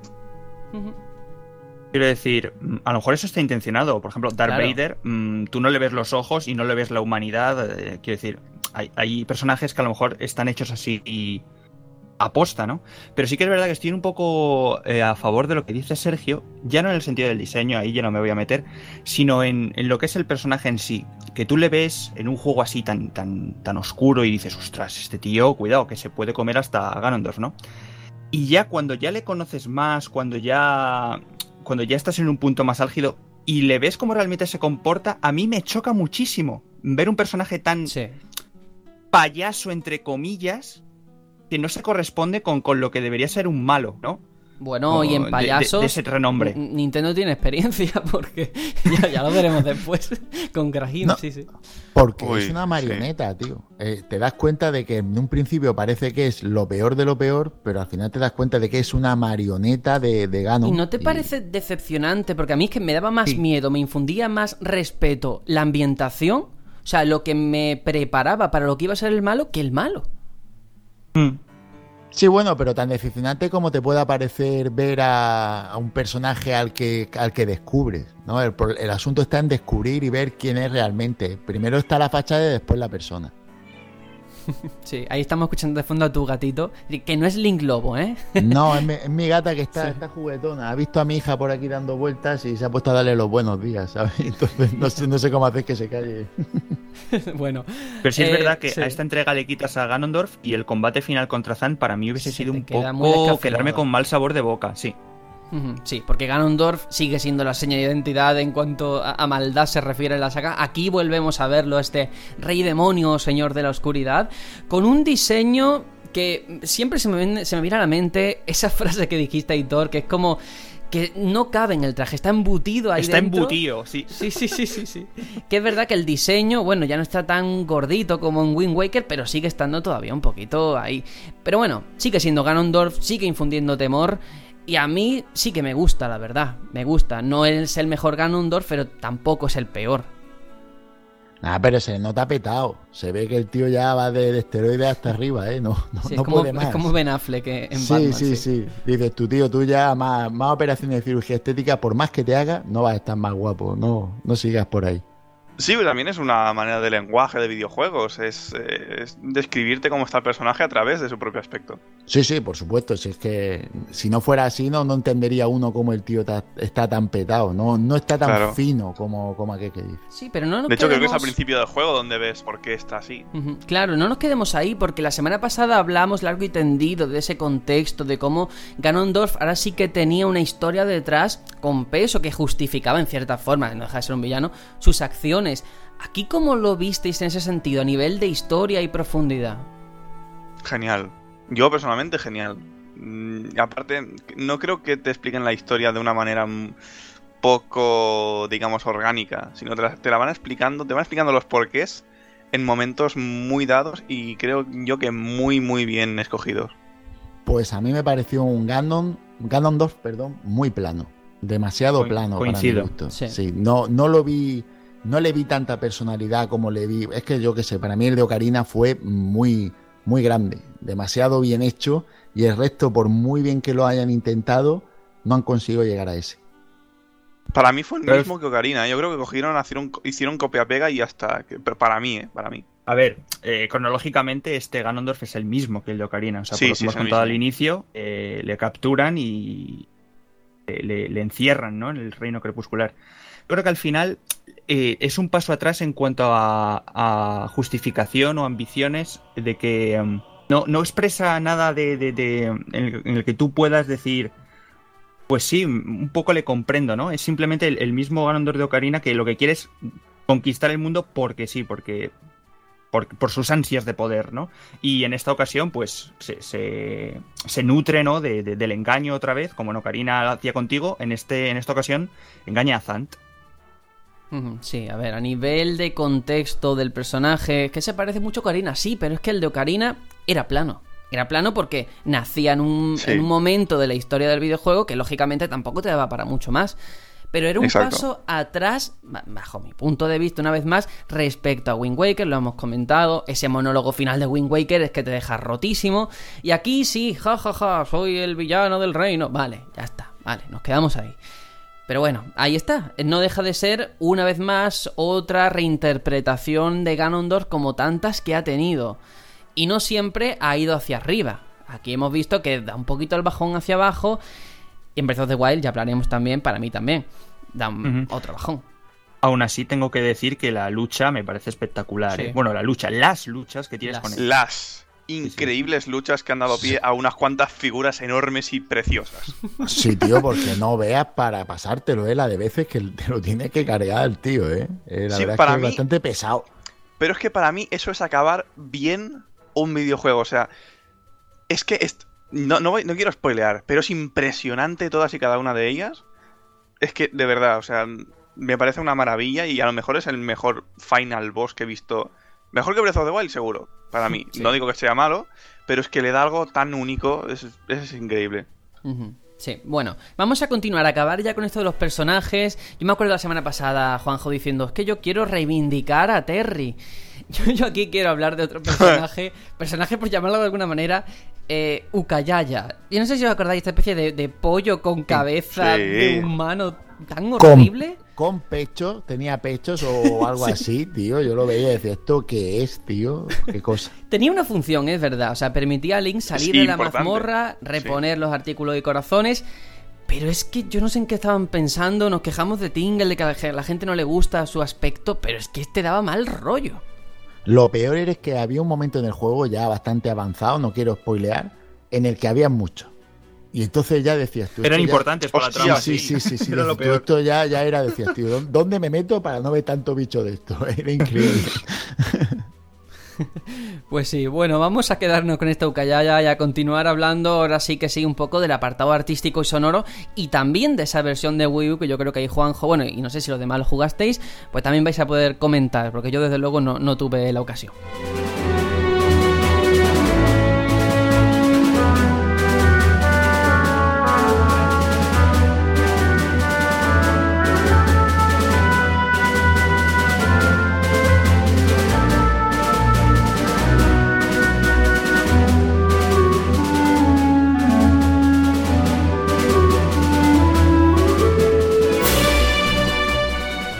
A nivel artístico yo creo que está todo dicho, es un juego muy oscuro, muy tétrico, muy siniestro, a la par que a lo mejor mayoras, eh, una cosa así diría yo. Y a nivel sonoro también, ya lo hemos comentado, lo dije en la primera parte de este especial, Koji Kondo aquí no estuvo solo, estuvo acompañado de otros compositores que le echaron una mano a la hora de hacer estas melodías tan tétricas. De hecho, me, me resulta muy complicado rebuscar entre la banda sonora para encontrar alguna canción que poner aquí sin que salgamos despavoridos del miedo. Pero todo eso está ahí presente y yo no sé, esa versión de Wii U que llegó años más tarde en HD, criticada al contrario que con Wind Waker, con todo es el contrapunto a Wind Waker, incluso con los remasters. Este era muy continuista o eso se le criticó. Yo no lo he jugado, entonces los que lo jugasteis, ¿qué os encontrasteis? ¿Realmente era tan continuista? ¿Aportaba algo el control? ¿Qué diferencias había? Bueno, yo, yo personalmente tengo que decir que continuista es en cuanto, para mi gusto, en cuanto a gráficos. Cuanto a gráficos, el juego es, es lo mismo, básicamente. Mm, No aprecias retoques, seguro que lo habrá, pero no aprecias algo que digas tú, hostia, como, como pasa con, con Wind Waker, que sí ves diferencias. Pero Quizás, que Sí, se quita dime. esa, esa neblina, ¿no? Que tenía la versión de Wii, quizás, esa deja de estar. Sí, eso sí, pero porque es que yo creo que esa era la limitación gráfica de, de Wii, ¿no? Que tenía una limitación de, de, de lo que era mm, definición, ¿no? Pero, pero, y después el HD, que siempre le da, porque recordemos que Wii no, no, no tenía salida HDMI, era una salida por componente normal y corriente Euroconector. Pero yo lo que sí que veo diferencia en los controles, que son los que le da la vida al juego. Eh, pues será supongo que como GameCube, que no he jugado la versión, que es como el juego estaba pensado en origen, que era darle unos controles normales y corrientes con su stick, con su cruceta, con sus botones y con su cámara dirigida de manera normal, eh, todo pues más natural para un juego de Zelda entre comillas. Que en teoría debería ser natural dar espadazos, pero para mi gusto no es nada natural dar espadazos en, en este juego. Y después decir que mm, lo que más me gustó de esta versión, aparte de, de todo lo que digo, de tal, es que me venía, eh, porque me pillé la edición esta con el, con el amigo del lobo, y eso en of the Wild me ha dado la vida. Sí. mola, un, mola un montón con el lobo en of the Wild. Yo añadirte que no lo he jugado, pero a nivel técnico sí que he visto, mm, eh, me he informado y tal. Eh, en primer lugar es la versión, la versión porteada es la de GameCube. La de Wii U es la de GameCube a 1080p 30 frames. Eh, y el trabajo que, mm, que se hizo fue, aparte de, mm, de reducir el tema de las lágrimas de luz esas, eh, fue en texturas. Si ves una comparativa lo verás enseguida que las texturas están bastante distintas, están bastante mejor. Incluso no es ponerlas a más resolución, sino además han, han recolocado texturas, han cambiado un poco, eh, pero más allá de eso, poquito. Porque también el, el tema de, de los modelos 3D son los antiguos. Y las texturas pueden estar muy bien, pero por ejemplo el Link Lobo canta mucho porque lo ves muy plano, lo ves muy muy plano. Haberle puesto pelaje hubiese sido de agradecer como hicieron con la cara de, de Link en Ocarina of Time 3D, por ejemplo. Sí, y también quería creo recordar, porque no, no quiero dejar sin decirlo, que había un añadido y era en, en cierta zona del juego, que no, no diré cuál, por si alguien lo quiere jugar, eh, se añadía una mazmorra que no Eso había en el original. Sí, Había bueno. un- bueno, mazmorra, una, una de estas por niveles que vas Sí. avanzando en dificultad y tú vas ahí tirando, que creo que se añadía con el lobo, si no me equivoco. Pues solo lo puedes Sí, hacer con el- transformado en lobo. Transformado en lobo. Y eso creo que no estaba en el original, si no, No. si no recuerdo. No, pero es con el amigo, eh, creo, exclusivamente. A Ah, mí, sí, pues. de Sí, todas sí, formas, sí, es exclusivo Vale. del amigo. Me sorprende mucho cómo en este sentido Nintendo trabajó al menos un poco más a nivel visual el paso de Wind Waker a esta alta definición, que no deja de ser cel shading, que este, que a lo mejor lo requería un poquito más. A nivel de iluminación, ya digo, Wind Waker, eh, modelados, se sentía realmente que era un juego que habían tocado un poco, ¿no? Y aquí, por lo que yo he visto en vídeo, por lo que estáis comentando, sí que se limitaron a cumplir, a llevarlo a los 1080p y fuera. Y bueno, ahí está. Como curiosidad, que es que no quiero que se me pase, porque esto fue muy comentado en su día respecto a la versión de Wii GameCube. Es que si no lo digo ahora ya no voy a encontrar otro momento. Em, también se hablaba mucho de que la versión NTSC era, se veía mejor que la PAL. Y esto es verdad. O sea, podéis ver comparativas que la versión NTSC se ve mejor que la PAL por el filtro que se le aplica aquí antiparpadeo que realmente perjudicaba. Así que ahí está el dato. Pero bueno, en cuanto a la versión de Wii U HD, yo creo que aún así, a ver, no nos quedemos solamente en el plano técnico, que es importante, pero quien no pudiese jugar en Wii, ni mucho menos en GameCube, porque es muy complicado, tienen esta opción, ¿no? Es bastante Eso es. buena. Es el momento, yo sí, creo. Sí, sí, sí. Y además, yo os digo personalmente, para mí, por el tema de los controles, es el mucho mejor. Para- yo por lo menos, ya lo he dicho al principio, es como lo he disfrutado. Si no, no hubiera disfrutado del juego, no me lo hubiera pasado seguro. Quien quiera un reto de verdad, por favor, que pille el amiibo de Ganondorf, porque esta versión es compatible con amigos. Y que escanee el es de verdad, Ganondorf. eh. Hostia, es verdad, eh, se pone, se pone chungo eso. Se pone, pero muy complicado. Y ya si le sumas el modo héroe, ya es que no, no es que te quiten el doble de corazones, sino el cuádruple. Bueno, vamos a pasar rápidamente una serie de curiosidades que he ido encontrando sobre esta entrega, porque es que, bueno, durante el desarrollo cambiaron mucho las cosas, entre ellas el reino del crepúsculo, que originalmente iba a ser un mundo sin color, sombreado en blanco y negro, o sea, solamente los propios personajes iban a tener color. Eh, y hubo más cambios, de hecho incluso iba a tener una barra de magia, como se ha visto en otros juegos, y que al final se descartó. Hay, hay una cosa muy, muy, muy curiosa dentro de la curiosidad y es que en, en la caja del juego, por la parte de atrás y una de las fotos, viene esa barra de magia. ¡Ostras! Hostias, qué bueno, sí, sí. Me parece fascinante, ¿eh? Como todas estas cosas son ideas que han ido incluyendo, luego descartando, se han visto en otros juegos. Incluso eh, eh, el localizar este Zelda dentro de esa línea temporal cambió durante el desarrollo bastantes veces. En una entrevista, eh, Aonuma comentaba que al principio dijo que el juego se iba a producir después de Wind Waker. Y luego, después del E3 de 2005, que iba a suceder años después de Ocarina of Time, pero antes de The Wind Waker. O sea que lo hemos comentado en otras ocasiones en este especial, que muchas veces es donde encajas la pieza del puzzle, ¿no? Y aquí pues se ve claramente. Si me permites hacer una otra leve puntualización, es sobre el tema de, del tutorial, entre comillas, de, de, este juego, ¿no? Veníamos o estábamos acostumbrados a, por ejemplo, en Ocarina of Time, encontrarnos la primera mazmorra eh, a los cinco minutillos de empezar, ¿no? En cuanto conseguías el escudo y la espada. Aquí no, aquí se hizo demasiado tedioso para, para mi gusto. A lo mejor la primera vez no, porque vas con, con el hype de empezar el juego y tal. Pero la segunda, la tercera vuelta ya que te haces este juego, dices, joe, a la primera mazmorra he llegado eh, a las dos horas de, de, empezar a jugar esto. Sí, porque. Y eso había... puede ser un impedimento. Porque tienen que presentarte las mecánicas del Link Lobo, el Reino del Crepúsculo, sentar las bases claro. del argumento, ¿no? Y es verdad que a lo mejor eso choca un poco al principio. Hmm. Había demasiado planteamiento inicial, para mi gusto. Es lo que ha dicho Sergio. Presentarte el mundo crepuscular, ver la mecánica de cómo iba el mundo crepuscular, y después de eso ya llega a la mazmorra. Y claro, pues entonces se te hacía. La primera vez mola porque te presentan algo nuevo, pero ya lo que dices tú, cuando ya llevas unas cuantas, pues ya cansa.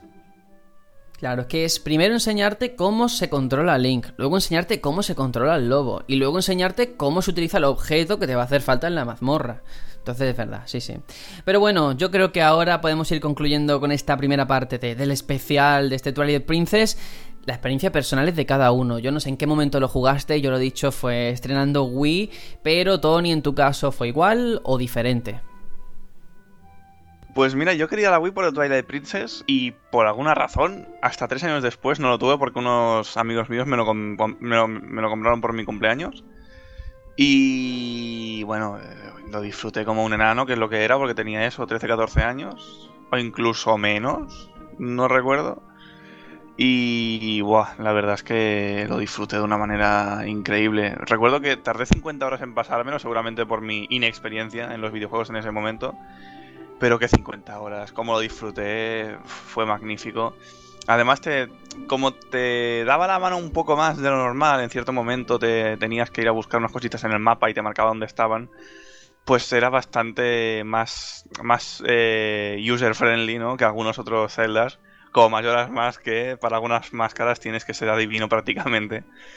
Y bueno, es que ah, gráficamente era increíble, a nivel de mecánicas me encantaba, los objetos y armas que podías llevar a mí eran, eran una burrada. Y lo disfruté muchísimo a, eso, a, estaba principios de la ESO, finales de primaria y vaya, aquel sí lo disfruté. Para mí fue el primer gran Zelda que disfruté. Uh -huh. Joder, palabras mayores, ¿eh? sin duda. Qué bueno. Bueno, Aitor, en tu caso, ¿qué? Sería diferente, pues, supongo. Bueno, no, no. Yo creo que os vais a, a, sorprender, ¿no? Porque yo no jugué este Twilight Princess de salida. Y más que nada porque, bueno, yo no tuve GameCube, ya lo sabéis, pero tampoco tuve Wii de salida. Yo compré o me regalaron la Wii a los año y medio, dos años de, de que saliese. Recuerdo que, que, me la pillé con Smash Bros, eh, Smash Bros. Brawl. Y, Uf, bueno, en esa durete, época durete. yo estaba un, estaba un poco desconectado del mundo de los videojuegos. Era un poco. Estaba en mi. En mi. Estaba con el pavo, digamos. y estaba más en, en la calle que en, que en, los videojuegos. Pero bueno, ya una vez me logré centrar un poco y así que lo, lo cogí, lo jugué. Eh, en la versión de HD mmm, la alquilé porque, bueno, no, no, quise al final pillarla porque tengo el original. Y, y la alquilé simplemente para, para, la funcionalidad de Link Lobo que luego me ayudó en Breath of the Wild. Pero sin duda cualquiera de las dos versiones eh, son muy buenas, te dan una cantidad de horas espectacular porque las, las mazmorras son súper grandes. También muy originales, porque hay alguna que otra mazmorra que es muy original, incluso mansiones, no, son templos como los conocemos casi todos eh, al uso, sino que en ese sentido lo hicieron bastante, bastante guay.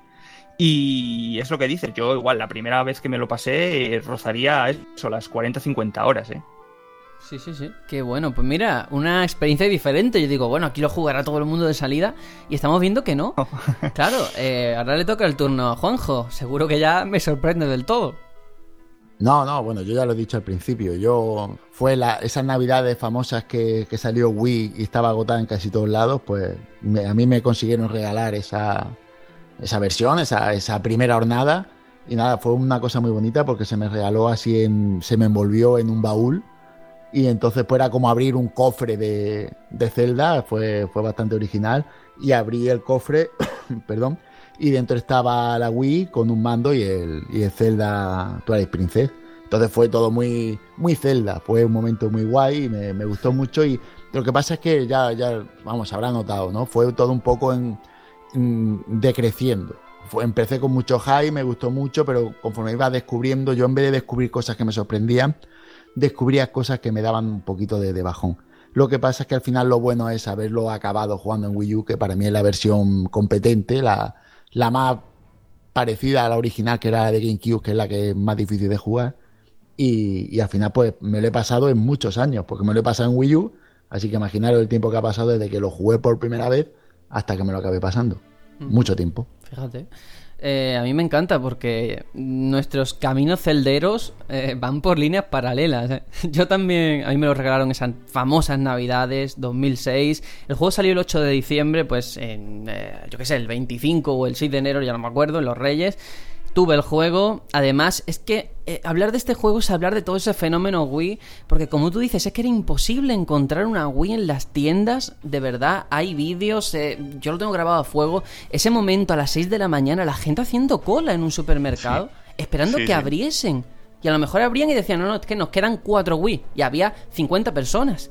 Era sí. una auténtica locura, porque además eran padres y madres los que estaban allí. Que es lo peor, los niños estarían durmiendo en su casa. Sí, era de las primeras veces que pasaba eso a ese nivel, ¿no? A, a nivel de. Al menos en España. Sí, aquí, digo aquí, veíamos nosotros en la tele gente haciendo cola para comprar una consola, más allá de alguna edición limitada de los que nos gustaban los videojuegos en game o algo de eso.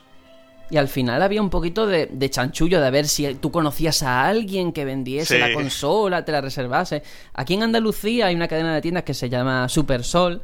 Y yo me acuerdo que nada más que trajeron una, porque esto es como una... Eh, aparte de comida, tienen su propia sección de electrónica muy chiquitita. Y traían una consola para toda, para toda Algeciras en este Supersol. Y tuve la suerte de que pues, mi madre se la llevó y me la regaló. Pero es un momento para el recuerdo, porque estrenar una consola con un Zelda, lo vamos a comentar luego con Breath of the Wild una vez más, influye mucho. O sea, este juego tiene sus lagunas, tiene sus sombras, está claro, lo hemos mencionado. Pero es que empezar una generación con un Zelda siempre es sinónimo de calidad, incluso aunque no sea el mejor Zelda, ni tampoco el peor. Y yo lo recuerdo pues con mucho cariño, sin duda. Muchas horas eh, también leche. Eh, entonces, Sergio, tú que tienes una Wii Super Sol Edition, ¿no? sí, sí. super, solo, super, super solo. Lo que sí quería remarcar es que en Japón, que esto también pasó, lo de las colas y tal, se vio en algunos reportajes cómo había gente que decía, oye, tú me pagas tanto dinero y hago yo la cola por ti, y tú vienes luego a las 6 de la mañana Cierto. y te pones en mi sitio. Y yo flipé, digo, ¿pero esto qué es? Y con los iPhone pasa lo mismo y cuando te das cuenta de que el fenómeno llega tanto es que es flipante. Yo me acuerdo con esto y con Nintendox. O sea, es que en esta generación Nintendo es muy criticada y tampoco vamos a entrar lo petó en eso. muy ¿no? fuerte. Pero es que lo petó de una manera. El marketing de esta época, madre mía. ¿Jugó mala pasada los juegos, quizá, el, el marketing de la época Wii? Pues no lo sé. En expectativa, es... quiero decir. Sí, eso sí, por supuesto. En perder fans acérrimos, sí. La, en cuanto a DS, yo creo que no, porque el concepto lo explotó también al final. Y también permitió que fuera la puerta de entrada eh, de muchas franquicias de Nintendo a la gente que nunca había tocado una consola, como este Zelda. Tanto que habéis hablado de este el primer Zelda para mucha gente. Pues sí. Cierto. Claro, ahí está. Sí. Para mí sí, fue una, una generación muy bluff. Muy de te lo pongo muy por lo alto y después. Ay, Sí. Ay, le falla, ay, le falla. Lo decía antes cuando ha dicho Aitor Super Smash Bros. Brawl. Uf, ¿Sabes? No, yeah. no, es, no es un mal juego, pero es un juego que cuando te metes un poco en él dices, coño, si estaba mucho mejor en Melee. Eh, o el. Lo diré, habían otros que eran, una, eran la caña, ¿no? Pues Metroid eh, estaba muy bien, pero el Other End, uf, mm, no sé si me entendéis, había muchos juegos Sí, que prometían mucho y al final te dabas cuenta de que era más cáscara otros- que, que fondo. Claro, y otros grandes juegos, por supuesto. O sea, Wii tiene Sí, grandes sí, sí, juegos, sí, sí, sí. pero claro, si haces balance, cantidad de juegos que eran morralla, o bueno, o eran un poquito bluff, con otros que eran obras maestras, como ese Super Mario Galaxy, eh, la balanza estaba descompensada. Eso sin Sí, era, un catálogo de luces y sombras, como este juego. Como este Twilight Princess. Pues mira, nos vamos a quedar con ese resumen que me parece fantástico. Vamos a poner ahora un, ahora un tema musical de la próxima entrega de la que vamos a hablar en unos minutitos. Es Skyward Sword. Que veremos si, después de lo que vamos a comentar, se inclina más hacia la luz o hacia la sombra.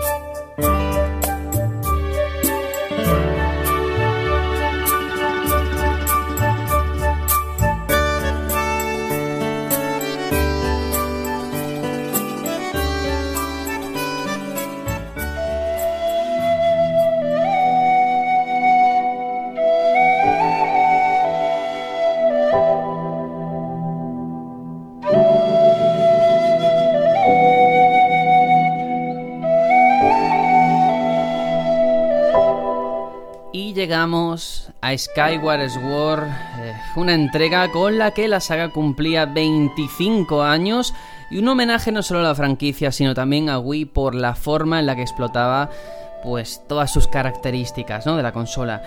Una obra pensada única y exclusivamente para el Wii Mode con la idea de que fuera imposible de ejecutar en cualquier otra plataforma.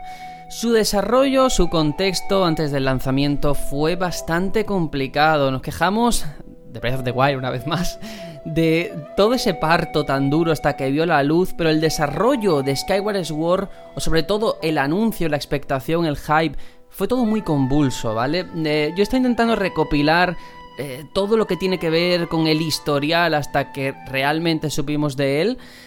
Y madre mía, que irse muy atrás, ¿eh? Hablamos de que en abril de 2008 Miyamoto ya anunciaba que el equipo de Zelda estaba trabajando en una nueva entrega. Eh, y encima para Wii. En el de 2009, un año después, en ese 3, Miyamoto dice, oye, no vamos a enseñar nada de Zelda en la feria porque no tenemos nada que enseñar, básicamente. Año 2010, un año después, se anuncia por fin el título, Skyward Sword. Pero ya está. Y llegamos al 2011 con esa demostración en directo de Miyamoto blandiendo el Wiimote, el Motion Plus, que además fue un quebrero de cabeza, yo no sé si os acordáis, no le iba bien el Wiimote, y fue una presentación que también le pasaría factura, no fue la mejor idea o el mejor marketing de forma inconsciente que tuvo el juego, ¿no? Fíjate, el contrapunto, ¿no? Eh, venimos del, de la presentación de Twilight Princess en el E3, recordadísima, súper especial para mucha gente. Y aquí se nos presenta la demostración de cómo funciona el Wii Motion Plus en este Skyward Sword. Con, vamos, un fallo estrepitoso de, del control, Miyamoto muriendo, enfrentándose a, un, a una Dekubaba. Y luego sería el reflejo de verdad de que mm, la implementación de este Wii Motion Plus no era tan eficiente como, como se nos vendía, ¿no? Fíjate que a pesar de no estar intencionado, porque nadie quiere que le pase esto a alguien en directo, que ese es lo que tiene también los directos en L3, tanto que hablamos del formato, cosas como esta. Pero en cierta forma fue también un presagio de que el control iba a traer muchas críticas, ¿eh? la gente iba a hablar mucho y además es que yo eh, sé que es muy importante este punto, que todo el mundo lo que recordamos fue esta presentación, pero es que antes no me quiero olvidar de ese momento en el que todo el mundo esperaba ver en el E3 de año, del año anterior, creo que fue, algo de este Zelda y solo vimos un artwork. Estuvimos un año entero alimentándonos con un dibujo. Cierto. Con Lynx y la espada maestra. y Fire detrás, creo. eso es. Sí todo el mundo, bueno, será zurdo, será diestro, ¿por qué? ¿Quién es el personaje? que está espada. Ahí? Sí, sí, sí, sí. Fíjate. Y ese fue el contexto, claro, cuando salió al mercado se llevó dieces por doquier, la prensa lo dominó como lo denominó como si fuera el mejor juego de Zelda de la historia. Y esa terrible expresión Sí, sí, y esa terrible expresión que de verdad yo quiero resaltar, que es lo de el ciudadano Kane de los videojuegos. A ver, yo me he prometido a mí mismo, lo prometo, ser lo más objetivo posible a la hora de hablar de esta entrega y por supuesto respeto las opiniones de, todo el mundo, pero creo que tantas alabanzas estaban un poco exageradas, ¿eh? Sí.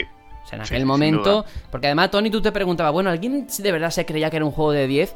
Es que es normal, eran los orígenes de la saga, un juego muy esperado, 25 años de Zelda, eh, toda esa orquesta en directo cuando se presentó. Sí, Sí, pero oye, hmm. cuidado, porque yo creo que la historia sí que podría ser de 10.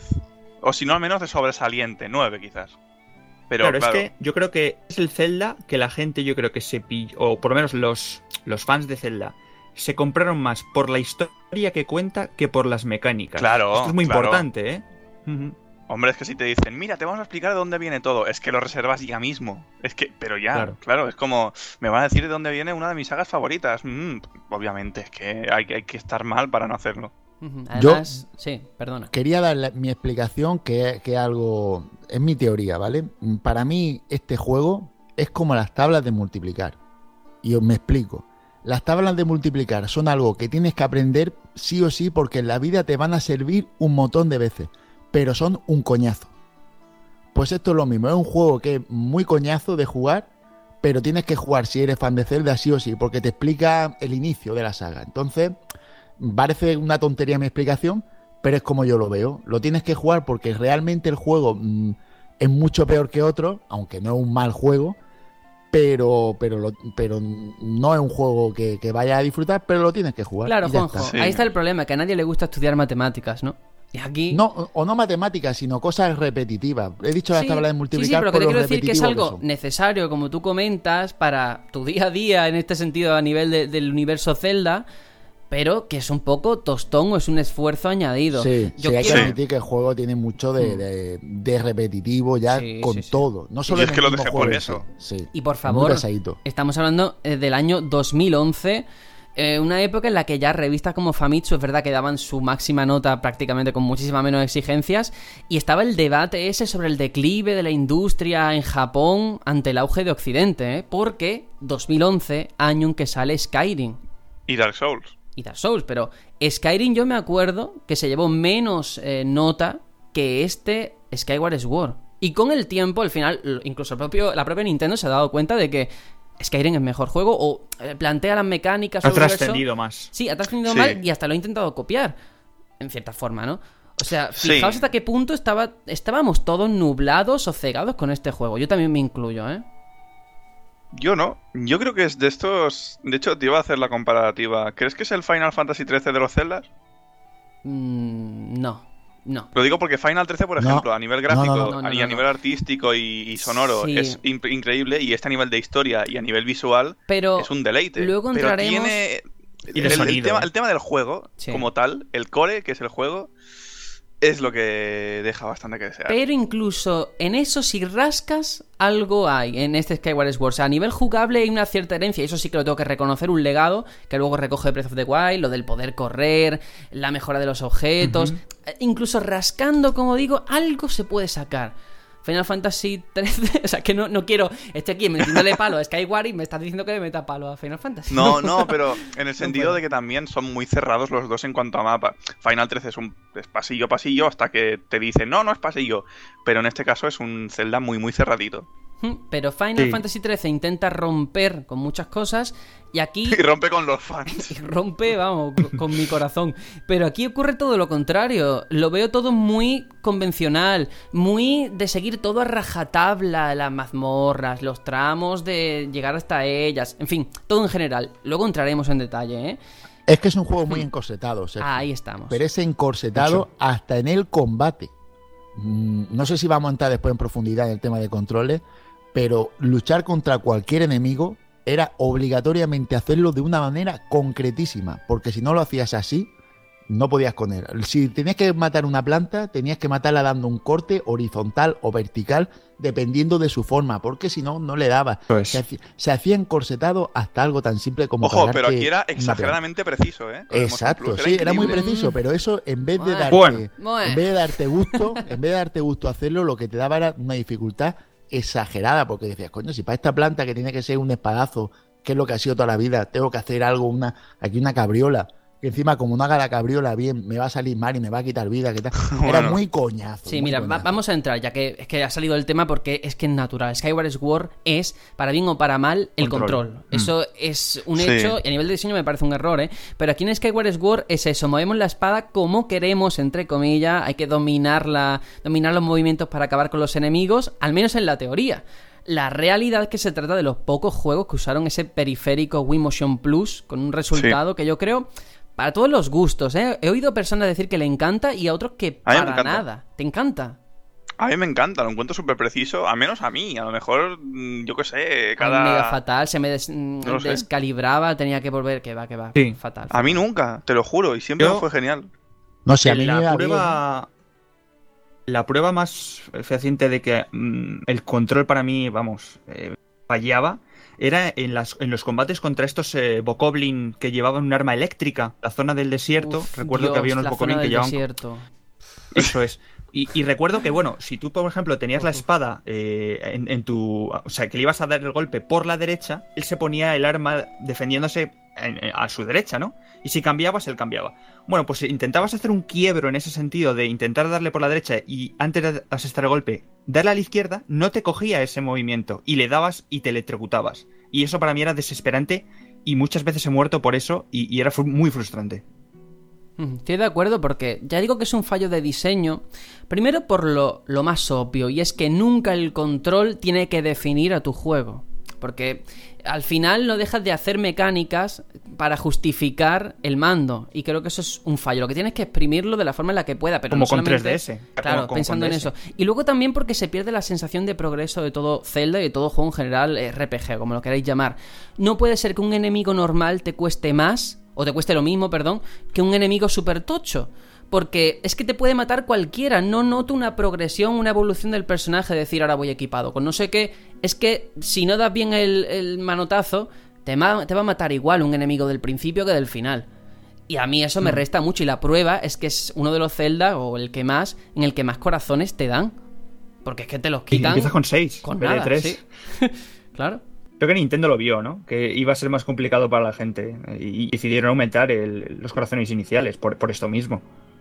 Y Juanjo, me defrauda un poquito, tú como zurdo como yo, que no te molestase jugar con Link diestro y tú con la mano izquierda. Yo lo pasé mal. Es que, eso, eso eh, un diestro no sabe lo que es pero es que es eh, tener que hacer tú el movimiento contrario al natural a la hora de, hacer el gesto con la espada. Yo me di cuenta porque al principio del juego lo que más te llama la atención es eso de blandir la espada y empezar a girar tú el brazo para que, para que Link mueva el brazo a la misma velocidad que tú, ¿no? Y la pones sobre ti, lo pones en horizontal, en vertical y tú vas viendo cómo lo mueve igual. Pero te das cuenta de que lo mueve igual, pero con el brazo contrario. Mucho cuidado. Claro, eso el diestro no lo nota pero el zurdo te hace que toda la experiencia de juego sea forzada para ti. Eh, somos un veintitantos por ciento de la población, creo, zurda, al que el juego nada más verlo se nos hace raro. Pero, ¿qué les costaba poner una opción de cambiar la mano o algo? Eh, porque yo me acuerdo en la época de DS, con el Brain Training, todos estos juegos, que te decía nada más empezar, ¿eres zurdo o diestro? Y aquí se olvidaron de nosotros. Y era muy incómodo, mm. muy incómodo. A ver, yo me imagino aquí, ¿eres zurdo o diestro? diestro eh, zurdo y te pone Game Over directamente. no, pero sí que es verdad que fue como muy... A lo mejor, a ver, a lo mejor me estoy pasando diciendo esto, pero fue como muy vago. Es como, ¿cómo solucionamos esto? Mm, pon que la pantalla se ve al revés y ya está. Es como lo más vago del mundo.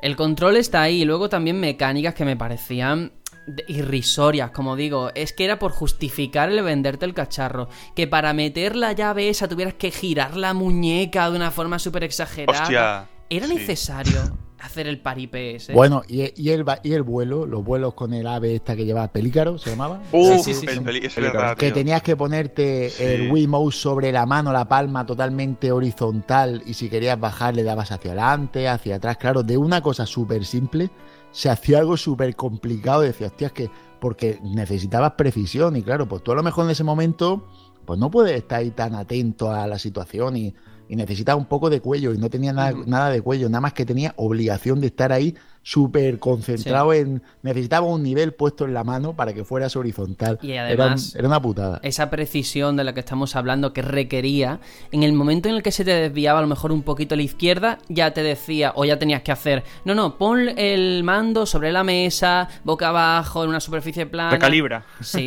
a mí nunca me pasó eso, tío. A mí me cortaba el juego. Te cortaba el rollo. Claro, porque a mí nunca me pasó paraba pantalla, te ponía la pantalla de esa y, uy, que esto se ha ido de, de, de, gareta. Un pop-up.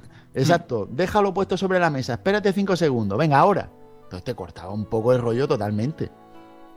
Sí, mira. Y hablando de precisión, ¿recordáis esas paredes en las que había que pintar eh, literalmente una rupia, un corazón, una trifuerza? Sí. Eh, eso, bueno, y era complicado hacerlo en un. cuando, cuando, por ejemplo, firmas en una tableta cuando recoges un pedido, imagínate aquí, con, algo que estás intangiblemente haciéndolo en el aire. Sí, sí, con algo etéreo, algo que no tienes en la mano, tienes que empezar ahí tú ahí. quiero decir, en cuanto a mecánica, el juego bastante durete, bastante durete en general. Yo es que siento que es como un juego hecho eh, por, por encargo, por contrato, ¿sabes? Tenemos que sacar un Zelda primero pensado exclusivamente para Wii, porque teníamos el Twilight Princess, heredero directo de ese pordo, como lo queráis llamar, de GameCube, y luego también que realmente la promesa que te hicieron en 2006, que no se cumplió con Twilight Princess del control, decir, oye, ahora la tenemos, ¿no? Y se nota, se siente que es un juego hecho, pues eso, por contrato, por firmar y ya está. Eh, voy a seguir dándole palos, pero antes, como quiero hacer un poco de contrapunto, porque tiene sus cosas buenas, como digo, incluso ya digo, en el peor capítulo no deja de ser mejor que otros juegos, ¿no? De otras sagas. Si algo le debemos a Skyward Sword y es innegable en el legado jugable, que de hecho se ha visto en Breath of the Wild, como digo, es ese medidor de energía para correr o la mejora de los objetos. Todo esto se nota, el que Link pueda correr, saltar, bueno, trepar, como lo queréis llamar, entre comillas, porque aquí no trepa mucho, pero sí que ahora Link es más ágil y eso influye también en las mecánicas, en los puzzles y en las cosas que vemos, ¿no? Sí, aunque era un poco coñazo el tener que estar todo el rato pasando por esas semillas de vigor para restablecer. Era como demasiado. Me sacaba un poco de en plan. Está todo esto lleno de, de, estas flores de vigor. Mm, ¿Por qué? ¿Por qué no has hecho un medidor de vigor más, más grande para que aguante más y no, no, tener aquí cada, cada 30 metros una flor de estas?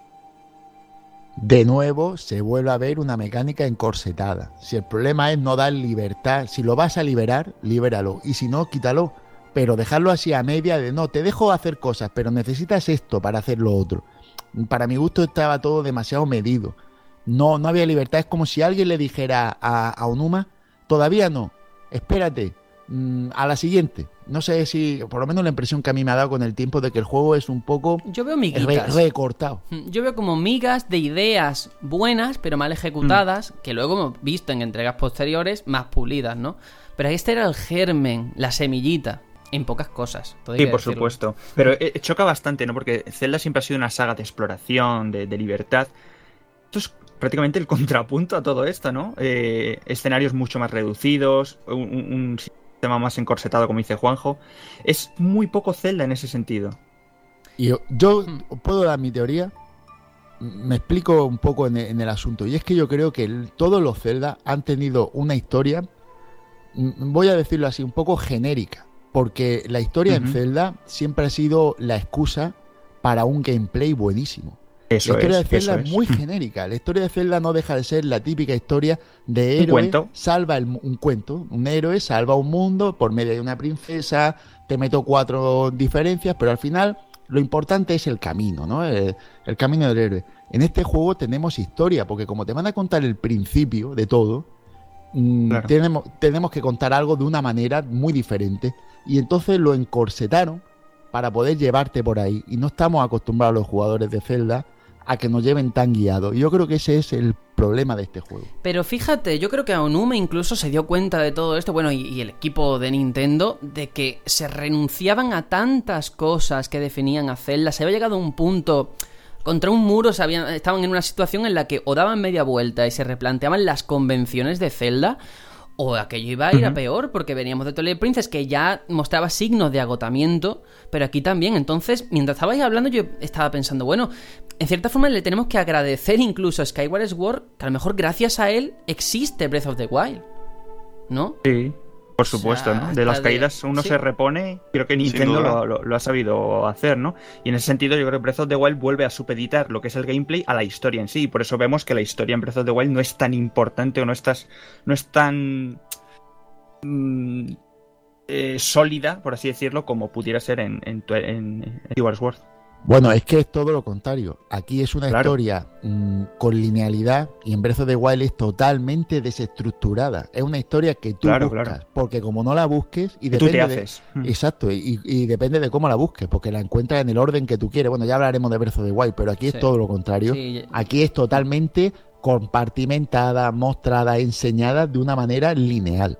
Sí, sí, yo Como los desarrolladores querían milimétricamente que la fuese Claro, porque están contando el inicio y el inicio solo se puede contar de una manera y es como es. Sí, Juanjo, yo creo que estamos todos de acuerdo, efectivamente, la importancia, al menos de trama o argumental que tiene que este Skyward Sword, que vamos a entrar porque sé que hay muchas ganas, pero a nivel jugable, por continuar por aquí y no, y no dejarlo a un lado, es que hay muchas cosas que criticar, desgraciadamente. O sea, no quiero tampoco ser hater, pero tampoco mentir. Quiero decir, aquí ese ciclo día y noche que a todos nos fascinaba desaparecía, obligaba al jugador a descansar en una cama y lo que para mí es más grave, esa libertad simulada, porque es verdad que nunca ha sido real hasta ahora con Switch, ¿no? Pero Siempre hay una libertad simulada de la que ha hecho gala la saga, que se radica por completo, ya no hay epona, ni grandes extensiones de terreno, solo hay un cielo vacío en el que moverse con este pelícaro, y que servía para conectar con cada una de las regiones a las que ir en la historia. Se limitaba a eso, y entonces perdía lo que para mí era el interés en la saga, el sentir que estoy en un mundo por descubrir. Aquí ya no hay nada de eso hizo mucho daño el no tener conexiones entre esas áreas que visitábamos. Y más que eso, la repetición de, esas áreas, ¿no? Porque teníamos tres grandes áreas, por así decirlo. Y era muy frustrante el, repetirlo, aunque fuese con otros objetivos, pero el volver a caminar lo andado otra vez era, de verdad, muy, muy coñazo. Sí, sin duda, y todo muy previsible, que si el bosque, que si el volcán, que si el agua, vale. Pero dame más, dame que al menos, ya que eso va a ser lo de siempre, la misma mazmorra, el mismo ambiente, que el trayecto hasta llegar exista, por lo menos que exista, porque es que aquí era todo muy reducido, muy limitado, áreas, pues eso, muy compartimentadas y ya está. Y yo quiero hablar también aquí, seguimos con el tema de los instrumentos, la lira de los dioses que para mí fue la gran decepción, porque hablábamos del Wii Motion Plus, yo dije, bueno, lo del dar espadazo puede estar bien, pero el tocar un instrumento de verdad, entre comillas, yo digo, bueno, aquí no será como los aullidos, ni será... ¿Qué va? Esto es precisamente todo lo contrario, tanta precisión. Aquí no, no, no, tú rasga las cuerdas que siempre va a salir lo mismo, ya está. Pero a ver, yo entiendo que, que no guste, de hecho, sí que es verdad que yo tengo me gustan más los controles de movimiento de lo normal. Pero. Y me gusta el tema de que con la espada, para. A mí, mi experiencia fue que fue muy, preciso. Pero sí que en este juego, que si el pelícaro, que si la. que si el arpa, que si el no sé qué. Sí que había demasiado control por movimiento. Y es de lo que me quejaba yo con los DDS. Es como. ¿Por qué diablos tengo que dirigir a Link con el lápiz, tengo una cruceta, o sea, pues es lo mismo. Ellos mismos se, bloquean, ¿no? Eh, ponen por delante las mecánicas del, mando de turno a, la experiencia. Sí, pero es que yo me acuerdo, Aitor, cuando hablabas de Ocarina, aquí hay que ver que hay gente que toca la canción de los Simpsons con la Ocarina. Aquí no se puede. Sea, aquí no se puede hacer nada. Eso, ¿Qué se va a poder? aquí no, no, no, tú mueves de izquierda a derecha, izquierda a derecha. La única gracia era que tenías que. Había como un círculo en el suelo que iba subiendo y bajando y tenía que el ritmo coincidir. Era lo único que tenía. Pero había poquito más. Eh, luego también. Eso sí, la música, sí, genial. ¿eh? Fascinante, fascinante. La música de este juego me parece increíble, pero ha llegado el turno, señores, de hablar de Faye de esa espada GPS. No. O sea, de verdad. Se te acaban las pilas. que se te acaban las pilas. Oye, que delante tienen no sé qué. O sea, nos quejamos de Navi, pero está, la gente está loca. Eh, es, vamos, Navi tiene el cielo ganado al lado Navi es la mejor del mundo en comparación con la pesada esta. Que es en plan, es que no quiero la espada, la tiro en el suelo y voy dando puñetazos. Porque es que no podía, no podía. Es que es horrible, de verdad. Es, es, de lo peor. Yo, si hacen un, remaster para Switch, que espero que no, porque ya también a ver cómo adaptan el control, esa es otra. Eh, uy, con, los Joy-Cons. Uy, no, no, no, fuera, fuera, fuera, pensamiento negativo. Eh, es que, o sea, al menos lo bueno sería que no en un remaster eh, no estaría lo de se te acaban las pilas. Y si estuviese, sería ya cada dos horas. Porque es, el mando de, es que el mando de Wii la, chupa de una manera las pilas. Las pilas. Pero sí que ya no es eso, ya es empatizar con el jugador. O sea, si por lo menos la espada te hablase, hola Link, que eres el puto amo, no sé qué. Pero es que la tía te habla como un robot. Eh, bienvenido, tengo un 30% de no sé qué. Por favor. es Siri, es Siri mal. Es Siri. Es verdad. es un Siri muy mal. O sea, está, ahora está la peli de, la Roca y Siri, antes estaba Link y Fai. Es que es así. Es la versión Android de Siri. ¿Sabes? La versión. Es Cortana, es Cortana en Windows. bueno, bueno, sí que tenía sus cosillas buenas. Trascendencia, sí. Su trascendencia, eso. Vamos a dejarlo ahí, tener su trascendencia. Y luego también los nuevos objetos que se incluían en este juego por intentar eh, alumbrar un poco todas las cosas que estamos diciendo. Yo me acuerdo de la aspiradora, por ejemplo, o ese bicho drone, que estaba guay. El escarabajo. Sí, sí, eso, el escarabajo. Oh, el escarabajo a mí eso me molaba. Mm. Podías tirar las bombas desde, desde arriba, como si fuera un drone. Sí, pero el escarabajo también ahí quizás no estaba tan forzado el control de movimientos, no estaba mal integrado, pero creo que todos preferiríamos que nos dicen, que nos dicen la opción de controlarlo con el joystick a lo, a lo tradicional. Sí, pero eso nos va a pasar con todo lo que hablemos de este juego, creo yo, con casi todo, por lo menos. Vaya, no me lo esperaba. claro, pero salvando eso, es verdad que los objetos aquí a mí sí que me gustaron. Incluso ya digo, lo de la, mm. aspiradora aquella en el desierto. O sea, con tanta arena me pareció original. La ánfora de aire, ¿no? No era aspiradora, tiraba el aire. Eh, sí, tiraba efectivamente, tiraba el aire, sí, sí, sí, sí. Pero bueno, ahí está. Em, a nivel de mazmorras, yo no sé qué os pareció después de Twilight Princess, de Wind Waker, si nos vamos más atrás con Ocarina. No sé. Mal. Mal, Mal, mira, te diré por qué. Yo me acuerdo de una mazmorra que tenía que. Bueno, en, en todas. Es que lo dejé como a la cuarta o a la quinta. eh, terrible. Para entrar a la mazmorra tienes que hacer unas misiones de paja de recoger no sé cuántas piezas de lo que sea. Que es que me aburrí. Es que me aburrí. Luego el diseño de las Las mazmorras. hipneas. Lo que sea, La no me acuerdo es ya lo que era. Ay, Uf, era es que, pero eso es como terrible. en Twilight Princess, ¿no? O sea, en el sentido de que recoge el testigo de ir recogiendo cositas de- dentro de un, aquí dentro de un tiempo Pero aquí era limitado mucho incluso. peor. Era mucho peor. Porque Sí. era muy, te muy monótono. Sí, sí, sí, sí. Y además, pero lo peor, ¿sabes qué? Es que era, eso estaba mal. Luego, dentro de las mazmorras, las había de mejores y peores, pero para mí no eran ni mucho menos las mejores que había visto en la saga, y eran un poco mediocres algunas. Pero es que luego el boss tenía un diseño tan guay, que yo digo, hostia, es que vale la pena. Y luego mm, lo volví a la siguiente mazmorra y digo, hostia, vale la pena seguro. es que, uff, de verdad. A mí el boss que, Mm, que más me gustó fue uno que se parecía como una tetera con muchas espadas. Sí, No sé si os acordáis con él con un ojo Sí. en medio. sí, sí, sí, sí, sí. Ese Y el gustó, durmiente también te gustó, seguro. Por favor. Eh, eh, no. Pequeño inciso para hablar del durmiente, este boss tan recurrente que aparecía de vez en cuando y que... De vez en cuando no, tres putas veces. Tres veces. Es Sí, que el, el y dos de ellas durmiente... casi seguidas. El durmiente para haber estado dormido, madre mía cómo daba el coñazo, ¿eh? Para ser el durmiente vaya insomnio, macho. Sí, sí, sí, sí, sí. Eh, para mí es lo peor del juego a nivel de, de pesadez, de verdad. Cada vez que aparecía yo, no, otra vez, y otra vez repetir lo mismo, escalando a- aquella zona para llegar hasta arriba del todo. No, quita, quita, quita, es que no, no quiero volver a y aparte, no tenía pezuñas, tenía huevos duros. ¿Tú te acuerdas cuando le dabas que hacía como un boing? ¿eso qué, ¿eso qué es? ¿Cómo puede estar aguantándote a ti esto que pesas un quintal? Exactamente, pero hay, hay muchas, hay muchas situaciones de, de coñazo de volver a repetir. Recuerdo, por ejemplo, cuando tenías que recoger los cantares, volver a entrar en aquel cúmulo, ir a aquella torre. Tenías que hacerlo cada dos por tres para, para una nueva zona. Es muy, muy repetitivo. Eh, es eh, lo que tiene, las zonas que tiene, aprovecharlas no al máximo, es reaprovecharlas. Eh, Reciclar, reciclar, sí, sí. por- por reciclar. Hmm. Sí, pero en un juego en el que ya de por sí reciclar... O sea, de- de- habiendo tan poco, reciclar lo poquito que tienes Claro. es que se nota mucho porque hemos hablado de A Link to the Past, que era otro, vale, pero es que se Claro. sentía que había algo, ¿no? Que exprimir ahí. Sí, bueno, es como si en. Final Fantasy XIII te terminas el juego y te dicen, vale, ahora ve para atrás. Tony, te la estás Que, jugando. va, que vas más rápido, que eso es como la Karina, que va más rápido, seguro. Pero es verdad Segunda que, mención. Que, como no están conectadas las zonas y luego eso, explicar que estamos en una ciudad eh, aérea en el cielo y que todos los sitios donde nos movemos están en la tierra, en la zona de abajo. Entonces había una especie de estatuas con las que interactuabas y podías irte desplazando de arriba a abajo, ¿vale? Que por cierto, eso tiene mucho que ver con Final Fantasy XIII, con eso de un mundo arriba en los Y cielos. luego están en Breath of the Wild las estatuas. Sí. Pero bueno, yo no sé si queréis resaltar algo bueno de la jugabilidad, porque algo debe de tener, hombre. Lo que he dicho, la precisión del control, a mi experiencia fue esa. Personalmente, con la espada nunca tuve un problema. Sí, yo, Vale. yo quiero destacar, sobre todo, se da un paso adelante en lo que es el rol.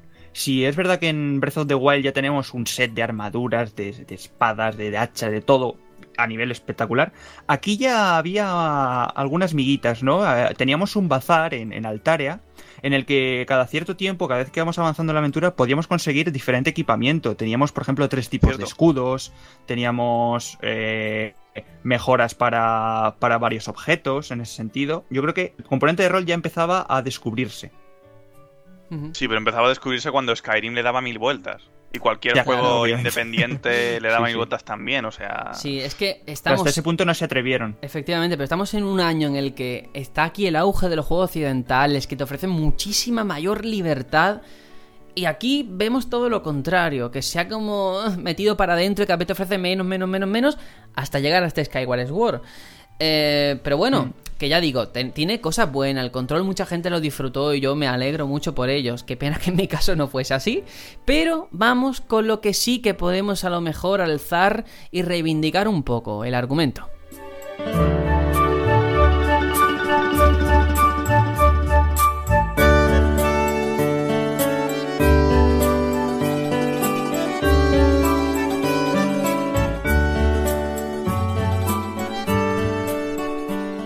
Bueno, argumentalmente se nos ubica en el inicio cronológico de todo, como hemos dicho, Link y Zelda, que son amigos de la infancia en Altaria, su ciudad natal, y ahí empieza una nueva aventura en la que ambos juegan un papel decisivo en el destino del mundo en el que viven.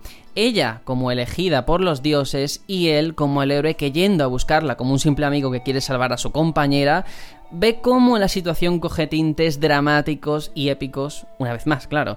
Es verdad que no toca salvar a una amiga, sino impedir que el mal acabe con la tranquila vida de los cielos. Y aquí se plantean eh, al fin temas que han sido muy recurrentes en la saga, como la espada maestra y muchos otros elementos relacionados con los orígenes. Eh, Aitor, ya sabes, es tu turno. Cuéntanos un poquito de la historia y de la cronología. Bueno, básicamente, ¿Mi frase? No, que la coña de que es el chico de la cronología. Ah, el chico de la cronología, me gusta. Bueno, pues básicamente no podemos mirar mucho más atrás porque, como decimos, el, inicio está aquí. Entonces, eh, hasta que nosotros controlamos ya por fin a Link, sí que se nos cuenta una especie de, prólogo, prólogo menos de, por qué estamos aquí. Y básicamente eh, eh, se ha creado la, la, Tierra aún sin nombre, aún ni siquiera se llama Irule. Eh, pero sí que es verdad que ya tenemos eh, la Trifuerza eh, aquí en estas tierras y claro, mucha gente ya quiere tenerla. Y en este sentido, las diosas, una vez que han, acabado de crear esta, esta, nueva tierra, le encomiendan a, una diosa menor llamada Hylia que pues sea la, guardiana de, esta Trifuerza que tiene que, servir de paz para este mundo. Pero eh, llegado un día, pues eh, unos demonios aparecen del interior de esta tierra y quieren, pues, hacerse con el control de, la Trifuerza para, dominar el mundo. Y en ese sentido, el plan que se le ocurre a Ilia mm, es coger a los habitantes de esta nueva tierra y eh, elevarlos ¿no? por encima de las nubes a un lugar seguro con la, con la esperanza de que puedan sobrevivir a, a este cataclismo, digamos, ¿no? Y en ese sentido pasan muchos, muchos años hasta que ya por fin esa, ciudad llamada Altaria, pues eh, hay más, más, más gente, más, más civilización, digamos, cuando ya empieza nuestra aventura. Antes de Con un sueño en el que nos reclaman. Sí, sí, sí. Aquí empieza todo. Pues sí, eh, claro, estamos aquí además con un comienzo como suele ser habitual en esta saga, muy coloquial, muy que nada te da avisos de, oye, esto se va a convertir en una aventura épica, ¿no? Tenemos a un Link jovencito que sí que quiere montar en Pelícaro. con Zelda, la, eterna amiga que no llega más. Vamos a dejarlo ahí. Pero Link aquí sí que recupera ese aspecto un poco a medio camino entre Wind Waker, Twilight Princess. Y también recupera esa expresividad, ¿no? Sí, aquí sí que yo veo a un eh, Link expresivo, algo a lo que había renunciado un poco en Twilight Princess. Bueno, cuando decimos Link nos referimos obviamente a, todos los personajes principales. Sí, bueno, claro, efectivamente, sí, sí. Como es un personaje que no habla, por eso yo siempre incido mucho en el protagonista. Pero efectivamente, yo creo que Link aquí con esa pareja que forma con Zelda, una Zelda con un diseño que a mí eh, tendría que pensarlo si me gusta más este o el de Breath of the Wild, ¿eh? Porque este también es fantástico y me, a mí me encanta, ¿eh? Sergio, a mí me echa para atrás los labios. Es que. Pero no de Zelda, yo creo que de todos. Es que es lo que decía Tony antes del colágeno. Es que es, sumamente enorme los labios que le ponen a, los personajes en este juego. Eso tiene sus ¿eh? ventajas, también te digo. O sea, voy a buscar alguna foto ahora porque es que me estáis dejando. Pues son, son demasiado. Sí, sí, son prominentes, son un poco más. prominentes, exacto, sí, llaman mucho la atención. Un poquito. Pero, mm, a ver, yo de Zelda, mi favorita es y será siempre la de Twilight Princess, eso lo tengo muy claro. A mí estas celdas que son más como... Mm, no realistas, sino cotidianas, no me acaban de... No sé por qué. Hombre, pero estoy tan tiene acostumbrado un significado argumental. Sí, ya lo sé, y en Breath of the Wild también. ya, pero no sé, lo veo como muy adolescente, muy que podría estar en High School Musical, no me acaba de gustar a mí. Es que tiene que ser un poco así, tío. Es la primera. Sí, no, no digo que no esté justificado, digo que a mí no me gusta. Ah, bueno, bueno, claro. bueno, no me acaba de gustar. En gusto, para gustos colores. Lo que pasa es que aquí, pues, pues estamos hablando del inicio de todo, y bueno, dentro de la familiaridad que supone que inicie como siempre, hay que pensar que esto es la primera vez, se supone, que inicia todo así. Y se supone que esta es la primera iteración de las muchas en las que se van a encarnar Link, se va a encarnar Zelda, el mal, el Nano, el que sea. Entonces, esto es la presentación. Esto, farones, mm, la Inaru, todo, todo empieza aquí un poquito, ¿no? Y aquí hay que verlo todo como la primera vez que pasa algo, no como es una iteración más. Es la, la magia que tiene este juego dentro de la historia, que es lo que mejor está Ah, del juego en sí. Aquí te explican el por qué se itera. Exacto. es. Ah, ahí Eh, estamos. exacto, Vamos, exacto. sí, sí, Es va- el, vamos el- el por qué está el loop, ahí. por qué se pronuncia ese loop mm, temporal. Sin duda, aquí además Link al principio, no digo que sea más pringado, pero sí que hasta ahora Link lo habíamos visto como, bueno, no tiene ni voz ni voto, y aquí vemos que incluso en este, en esta altaria al principio están los matones que le hacen un poquito la vida imposible. Realmente hay un sentimiento de que está más integrado en el pueblo y de que realmente pues tiene su propia función, ¿no? Y bueno, eh, la princesa Zelda, yo no sé hasta qué punto os gusta más el rol que juega en este juego o en los anteriores o en el sucesor que sería Breath of the Wild. Pero aquí también tiene un papel relevante. Sin duda, a mí, a ver, Vamos. Breath of the Wild es donde me gusta más, porque es donde se ve una celda más, vaya, ma- ma- más, profunda en cuanto a personaje. Sí que es verdad que en Skyward Sword para mí estarían en segundo puesto porque es donde también se desarrolla mucho. Pero es que los anteriores juegos era básicamente la princesa. Y ya está, o sea, era la princesa que intentaba luchar contra el mal, que no podía y que tenía que venir Link. Es que, mm, claro, si siempre es eso y ahora me lo presentas distinto, obviamente me, me llama la atención. Y obviamente llama la atención tanto en Skyward como en Breath of the Wild. Sí, sin duda, sin duda. Y un personaje que a mí, para, de verdad lo digo, uno de los que más me sorprendió en su día, porque no lo esperaba, porque yo siempre lo he comentado aquí en este especial, que no me, eh, no me llamaba mucho, Impa. Sin desvelar absolutamente nada, aquí yo creo que es, es su juego. Podría ser su juego Sí, perfectamente. Sí, Sí, sí, sí. Sin duda, o sea, es que yo creo que no hay ninguna tiene. duda. Es donde más desarrollada está y donde más... do- donde es importante sin tener que ser una vieja que está sentada en Miyagarico, ¿sabes? Es Pues cuando es protagonista. Es la primera vez que es protagonista del juego de una manera más allá de acompañar. En algún Muy momento. activa, sí. Exacto, es más, es más activa, sí. Fijaos, fijaos en, en- en el, esto que, que hemos repasado Twilight Princess y ni hemos hecho mención a Impa. Fijaos lo trascendente que será en, en Twilight Princess Impa para no haberla ni siquiera mencionado. Digo, Y, cierto. y aquí sí, ¿no? Aquí, aquí sí que tiene un papel fundamental para la trama. Sí, fundamental, fundamental. Pero si nos vamos al bando contrario, a los enemigos, una vez más tenemos aquí opiniones encontradas. Porque, claro, venimos de esa elegancia de Ganondorf y pasamos a la elegancia mal entendida quizás de Grahim. Este señor de los demonios con una pinta a lo mejor un poco amanerada, eh, con ese peinado también un poquito emo, que no infunde temor, no infunde respeto y es casi una parodia, ¿no? O sea, A mí no me agrada. Yo no Mm. sé si quiere que me enfrente a él o que lo vote para Eurovisión, fíjate. A, a mí es que me parece incluso ofensivo. Lo digo sinceramente, que, que le tenga que dar esas maneras para ridiculizarlo. Me parece feo hacer eso. No, no me parece algo que esté, que esté bien, porque no, no me parecen maneras de un enemigo, me parecen maneras de intentar ridiculizarlo por tener una forma, y eso no me parece bien. A mí es que no me gusta. lo en hemos visto también en. Hemos visto también en Yuga en A Link Between Worlds, ¿eh? Ese tipo de enemigos. Bueno, Sí, sí, no, sí, no, sí. tampoco tanto. No tanto, creo, ¿eh? No mucho tanto, menos. pero sigue utilizando el recurso.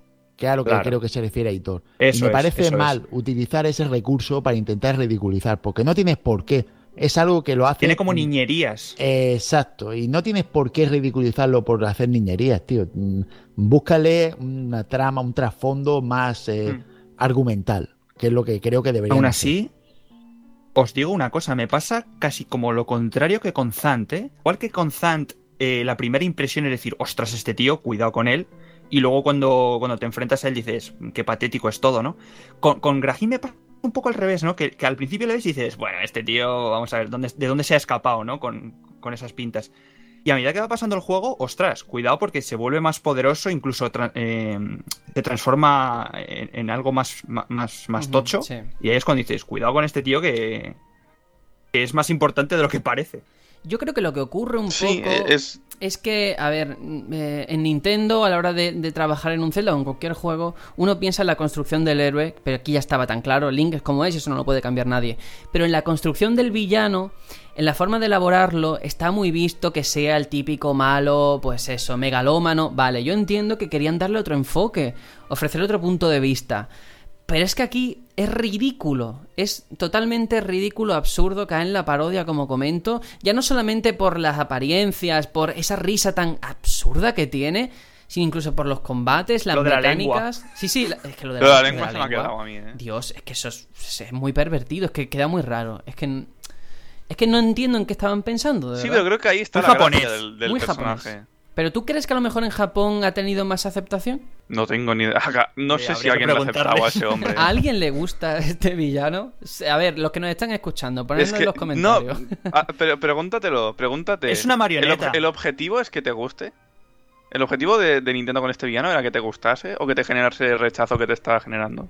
Yo es que te digo una cosa, a mí es que me gusta que me gusten los villanos, valga la redundancia, ¿eh? No, pero, Claro. pero Tony, la, la cuestión es, en el rechazo está el, en el, re- el rechazo al villano, está el reconocimiento a la maestría de hacerlo. Yo, por poner un ejemplo, un malo muy malo, que tú digas, hostia, qué, qué- qué pedazo de malo, yo qué sé. eh, El de Far Cry 3, por ejemplo, vas. sí, eh, tú lo sientes malo, pero alabas ese nivel de maldad. Pero aquí es que tú al final es que lo desprecias, tío. Por lo menos para mi gusto llega un punto en el que Bueno, pero es que Mm. a lo mejor era lo que querían. Mira, yo voy a poner como ejemplo, que creo que Aitor me va a entender perfectamente, Final Fantasy X, Seymour, eh, otro personaje, otro villano, Sí. que tú lo ves... Que tú lo ves y dices, "Pff, es que este tío, ¿a ¿dónde va con esa pinta, esos pelos que me lleva y, y la Ya ves. forma de hablar? Incluso él creo que está más con- mejor construido a nivel de trasfondo que este, porque este es que realmente no te interesa. Es que es el problema, que no me No. interesa nada en este juego. Al menos. Pero creo que le pasa un poco como a. Zant, ¿no? Mm. Son marionetas. Sí, sí. Luego se transforma en otra cosa, que no sé hasta qué punto podemos llegar, pero sí que el diseño intimida. Vamos a dejarlo ahí, ¿no? Eso es, es lo que explicaba, ¿no? Que a medida que avanza le pasa un poco al contrario que a Zant, ¿no? Dices, ostras, cuidado con este. Pues sí. Bueno, yo creo que a nivel de villano ya sabemos que es otro de los puntos flacos de este juego. Yo no sé otros personajes que queráis reivindicar. Bueno, tenemos a Terry. Eh, Juanjo, estarás contento, ¿no? Vamos a tener- Hombre, una luz en el, en el- No, pues quiero decir que el juego, pues, si hablando en general, eh, el juego no es un mal juego. Pasa que el problema es que es un mal Zelda. Yo creo que es el menos Zelda de todos los Zelda. Y parece Mm. mentira, porque hay quien dice, no, es que Mayora, Mayora es mucho más Zelda porque tiene muchas mejores mecánicas. Que al final Zelda son mecánicas, no hay que olvidar eso. Y este juego es mucha historia Yo- y muy malas mecánicas. No te compro ese argumento, porque además que ese argumento se ha utilizado para todo. Final Fantasy XIII no es un es, un mal, mal Final Fantasy, pero es un buen juego. Phantom Hourglass es que es un mal Zelda, es un No, buen juego. no, no, no, Yo aquí no, creo que no, que, que el problema es que es demasiado Zelda, pero demasiado Zelda de una época ya caduca. Porque mantiene demasiadas cosas e innova menos de lo que te promete, ¿eh? Porque parece que esto iba a ser la leche, que nadie iba a ver una cosa como pero esta. es que Zelda, no. Zelda para mi gusto son mecánicas, mecánicas muy bien adaptadas. Y este para mí eh, son mecánicas muy mal implementadas. Muy mal. Muy mal porque Por el son me- como, como tú has dicho, son mecánicas al servicio de. Al servicio Sí. de un control. Entonces, todo lo contrario de lo que ha sido Zelda. Siempre Zelda ha sido mecánicas muy bien puestas, muy bien ejecutadas, muy bien medidas. Y aquí están tan medidas que te agobian. Es lo del corsé que hemos dicho al principio. Por eso me parece muy mal Yo. Quería resaltar antes de finalizar con los personajes a dos que no se nos pueden escapar. Uno es Malton, también es muy importante dentro de esa banda de matones que hemos he mencionado al principio. Creo que Malton, bueno, es muy importante ah, en, en la trama. eh, va cogiendo galones eh, a medida que avanzamos en, en la aventura. Y por supuesto, a, a niveles también muy pequeños, pero obviamente también el Heraldo de la Muerte. Es Muy importante. Hombre, sí es importante. Completamente Qué de diseño. acuerdo. Sí, sí, el heraldo de la muerte, ese sí que acojona un poquito más. Y este Malton con su tupé, que al principio tú dices, buah, este es un, un tío que nada más que me quiere hacer la vida imposible, pero que en realidad es un don nadie, ¿no? Y bueno, luego te va ayudando en la trama. Hay momentos muy pesados, muy de dormirte, en los que él colabora. Sí. Podemos dejarlo ahí. Eh, no sé. Sí, eh, solo decir que Mal- Malton es la, es la imagen viva de Johnny Bravo. O sea, es, sí, es- sí, es sí. igual. Es, es el Johnny Bravo del Zelda. Completamente de acuerdo. Y bueno, eh, por supuesto, para acabar, Faye, pero ya hemos hablado de ella. Mm, sí que a nivel argumental tiene, tiene mucha relevancia, como no podía ser de otra manera. Puesto. Pero no sé hasta qué punto eso está por encima o al final queda eclipsado por el coñazo que da. Ya cada uno que elija, ¿no? Claro. Bueno, vamos con el apartado artístico y sonoro porque ese es otro punto muy importante de este juego, ambos, que yo creo que hay que ensalzar un poco.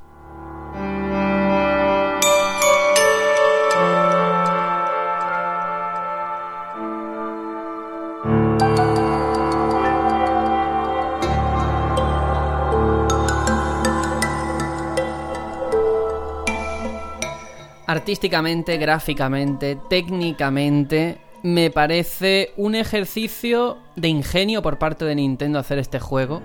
Teniendo en cuenta que en el resto de plataformas todo el mundo estaba con el debate, uff, o sea, todo el mundo lo, lo que se era el HD, que bien se ve, los 720p, los 1080p.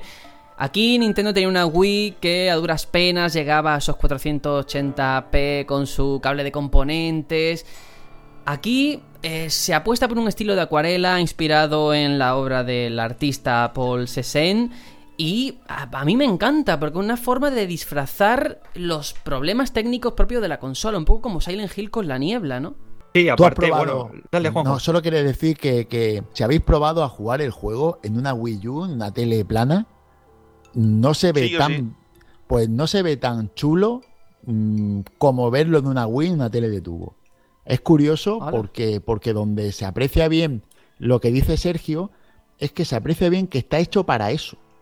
Está hecho para disimular la carencia de, de salida que tiene el juego. Es como los juegos antiguos que se ven de, de máquinas recreativas, que se ven mejor en un monitor que verlo en una tele plana porque se ven muy cuadradotes.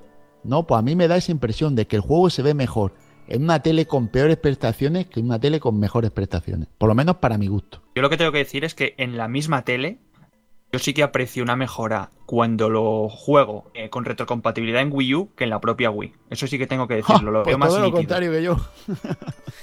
Pero en la misma tele, ¿eh? no, no cambiando entre teles. Ah, vale, vale, vale, vale.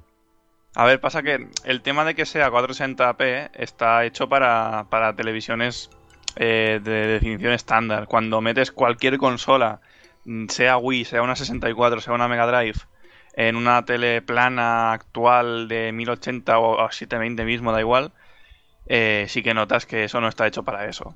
Pero si haces la trampa y consigues que esa consola con algún adaptador o modificando el hardware saque la señal por HDMI, sí que ves la imagen mucho más, mucho más nítida. Esto lo han conseguido con GameCube y el resultado es espectacular. Sí, y luego ya con no las versiones solamente... mini de NES, Super Claro, NES. ya no solamente en cuanto al tema técnico, sino artísticamente veníamos de Wind Waker, que era eh, animado, prácticamente unos dibujos animados, luego Twilight Princess, que apostaba por el realismo, aquí yo me acuerdo, cuando se vio el primer artwork del que estuvimos viviendo un año entero, todo el mundo diciendo, bueno, ¿y ahora qué, qué está pasando? ¿Se va a ir al realismo? ¿Se va a ir...? O sea, era como en plan, estos son los dos estilos que conocemos, no hay más.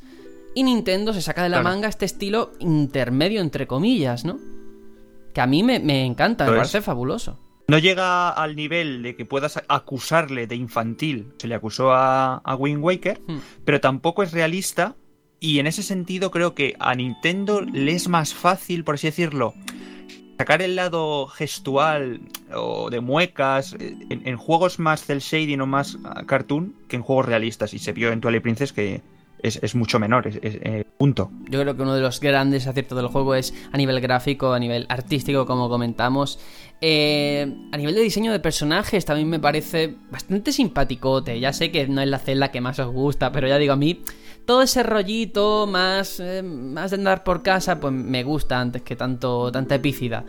Y luego también a nivel sonoro, aquí tenemos, se recuperan melodías eh, y otras se, se, hacen nuevas, por supuesto. Pero a mí, a nivel general, la calidad me parece mucho más alta que en Twilight Princess, quizá porque destacan más. Porque lógicamente en un entorno más oscuro es difícil, eh, pues eso, melodías que brillen.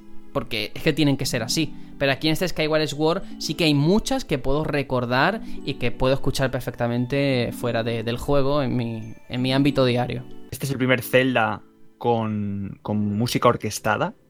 Importantísimo. Eh, que eso para mí es una delicia. O sea, ojalá todas, todas las músicas fueran así, de todos los juegos.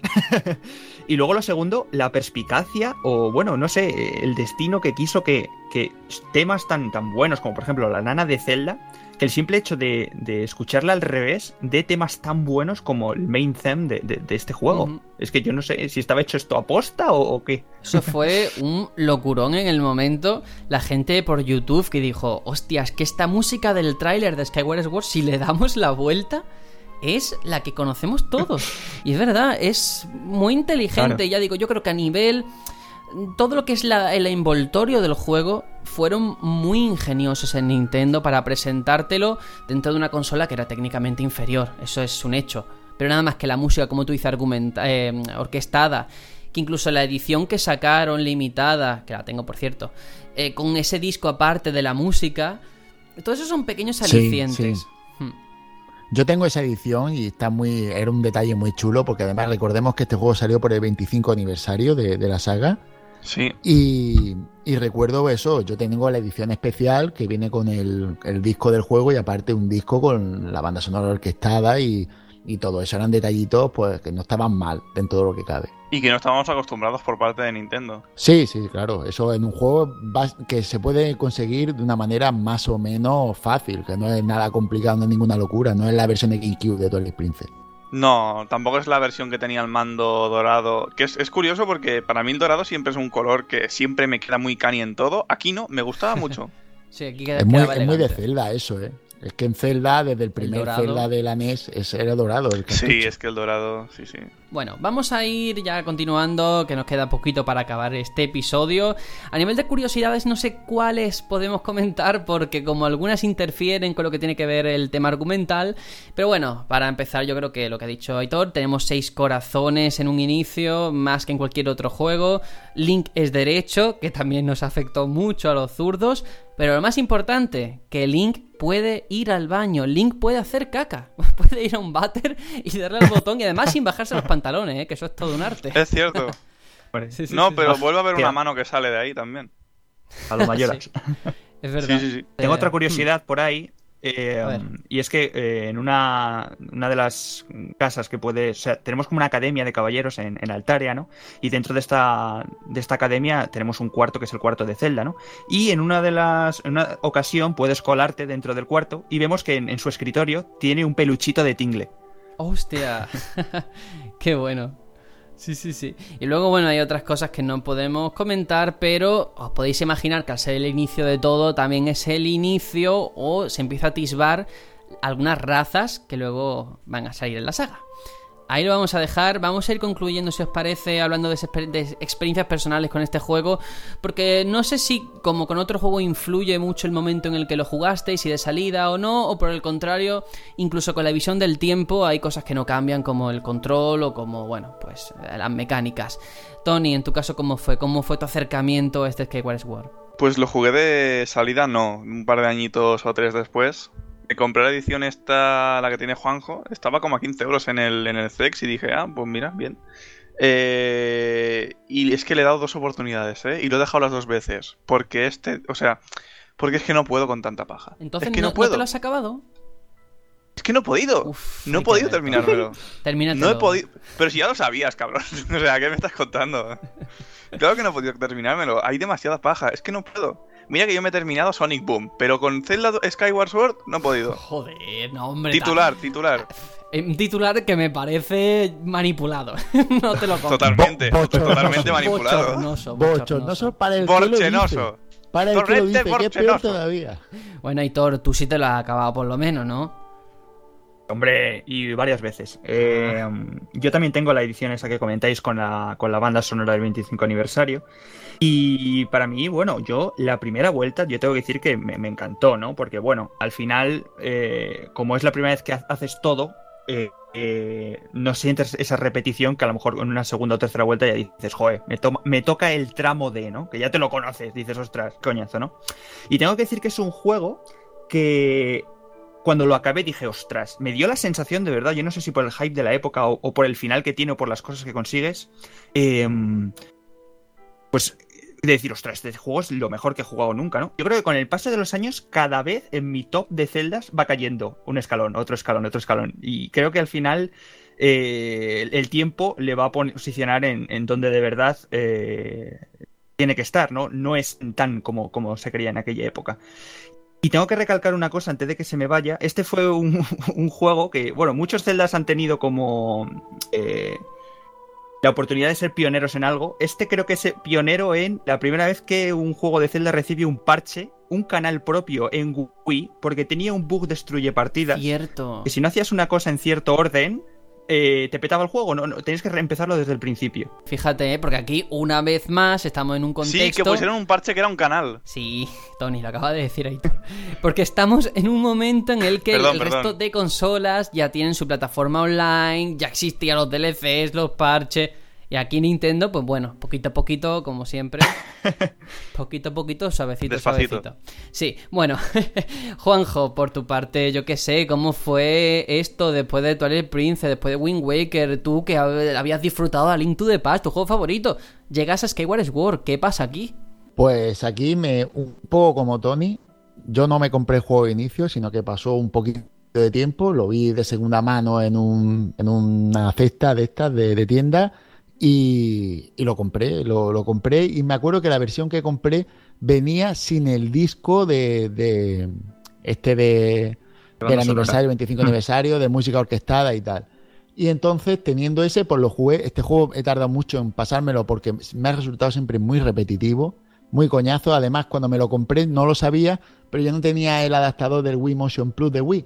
Tuve que esperar unas dos o tres semanas hasta que encontré el adaptador el de segunda mano también, igual, porque eso ya no lo encontraba uno ni, ni nuevo, tenías que comprar tu mando y pasaba de gastarme el dinero.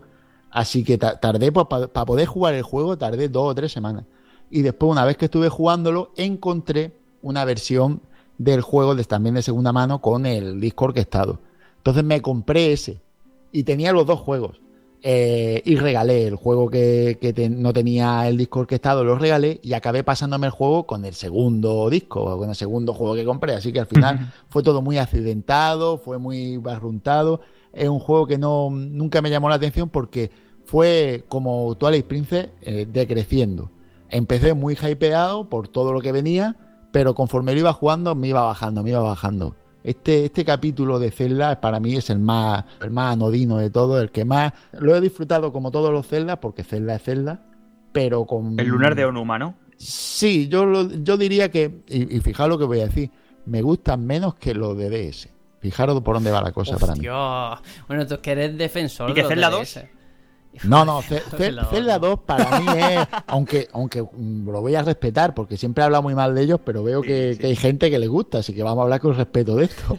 Pero para mí Zelda 2 es lo menos Zelda de, de Zelda, con mucha diferencia.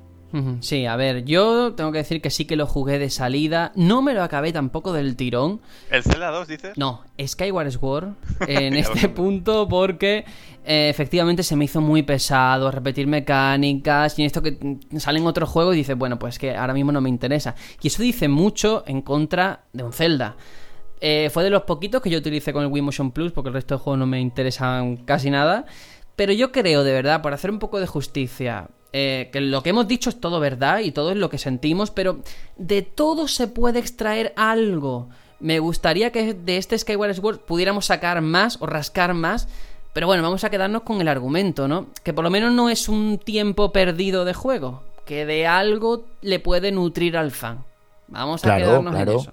Es el juego con más historia de todos, ¿eh? Vamos a ver, lo que es en historia, el que te da argumentos de, la, de la trama de Zelda, tal vez este sea el que más trama da per se, pero claro, todo eso tiene un precio que pagar, ¿eh?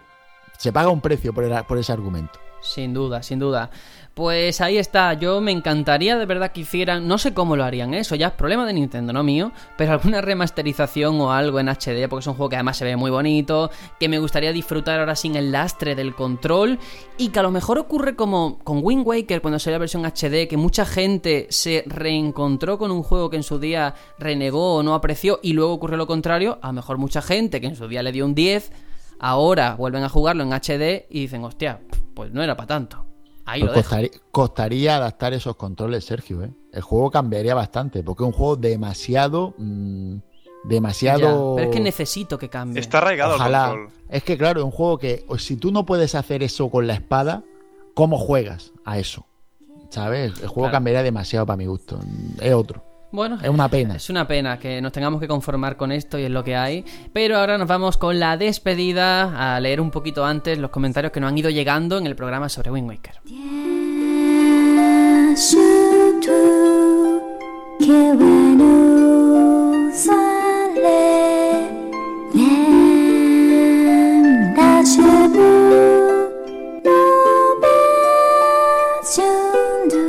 Da pena cortar a, Zelda cantando. Pero bueno, voy a atreverme porque merece la pena eh, los comentarios que nos han ido llegando. Anónimo nos cuenta pedazo de juego en referencia a Wind Waker en su momento incomprendido y muy criticado. Aún recuerdo los foros llenos de gente que detestaba su aspecto gráfico y sin embargo el tiempo lo ha colocado en su lugar como uno de los mejores, bajo mi punto de vista, de Legend of Zelda. El que mejor envejecido y cuya banda sonora ha trascendido del videojuego en sí y es usada por muchísimos youtubers como música de fondo para sus vídeos.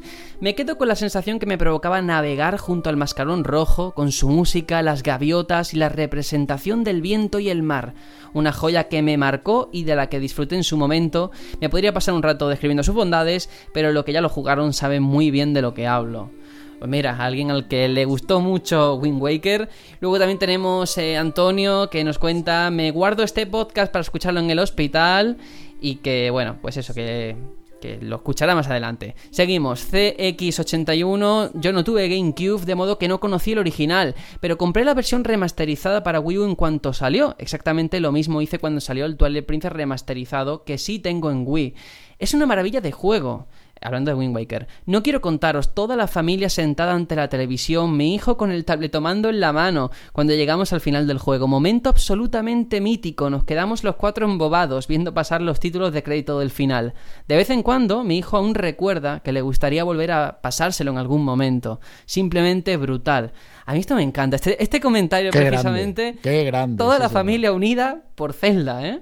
Y el testigo, ¿no? Que, su hijo algún día lo juegue, ¿no? Eso es muy bonito. Sí, sí, sí, ahí está. Eh, Adai PG nos dice que, bueno, ya somos dos los oyentes que nos habéis enganchado a la saga. Yo conocí algo de ella, pero nunca me había atrevido a empezar co- con ella. Gracias a vuestra pasión por ello, os he dado el primer paso y ya me he pasado el Zelda 1. Estoy con el 2 y no me parece que esté tan mal.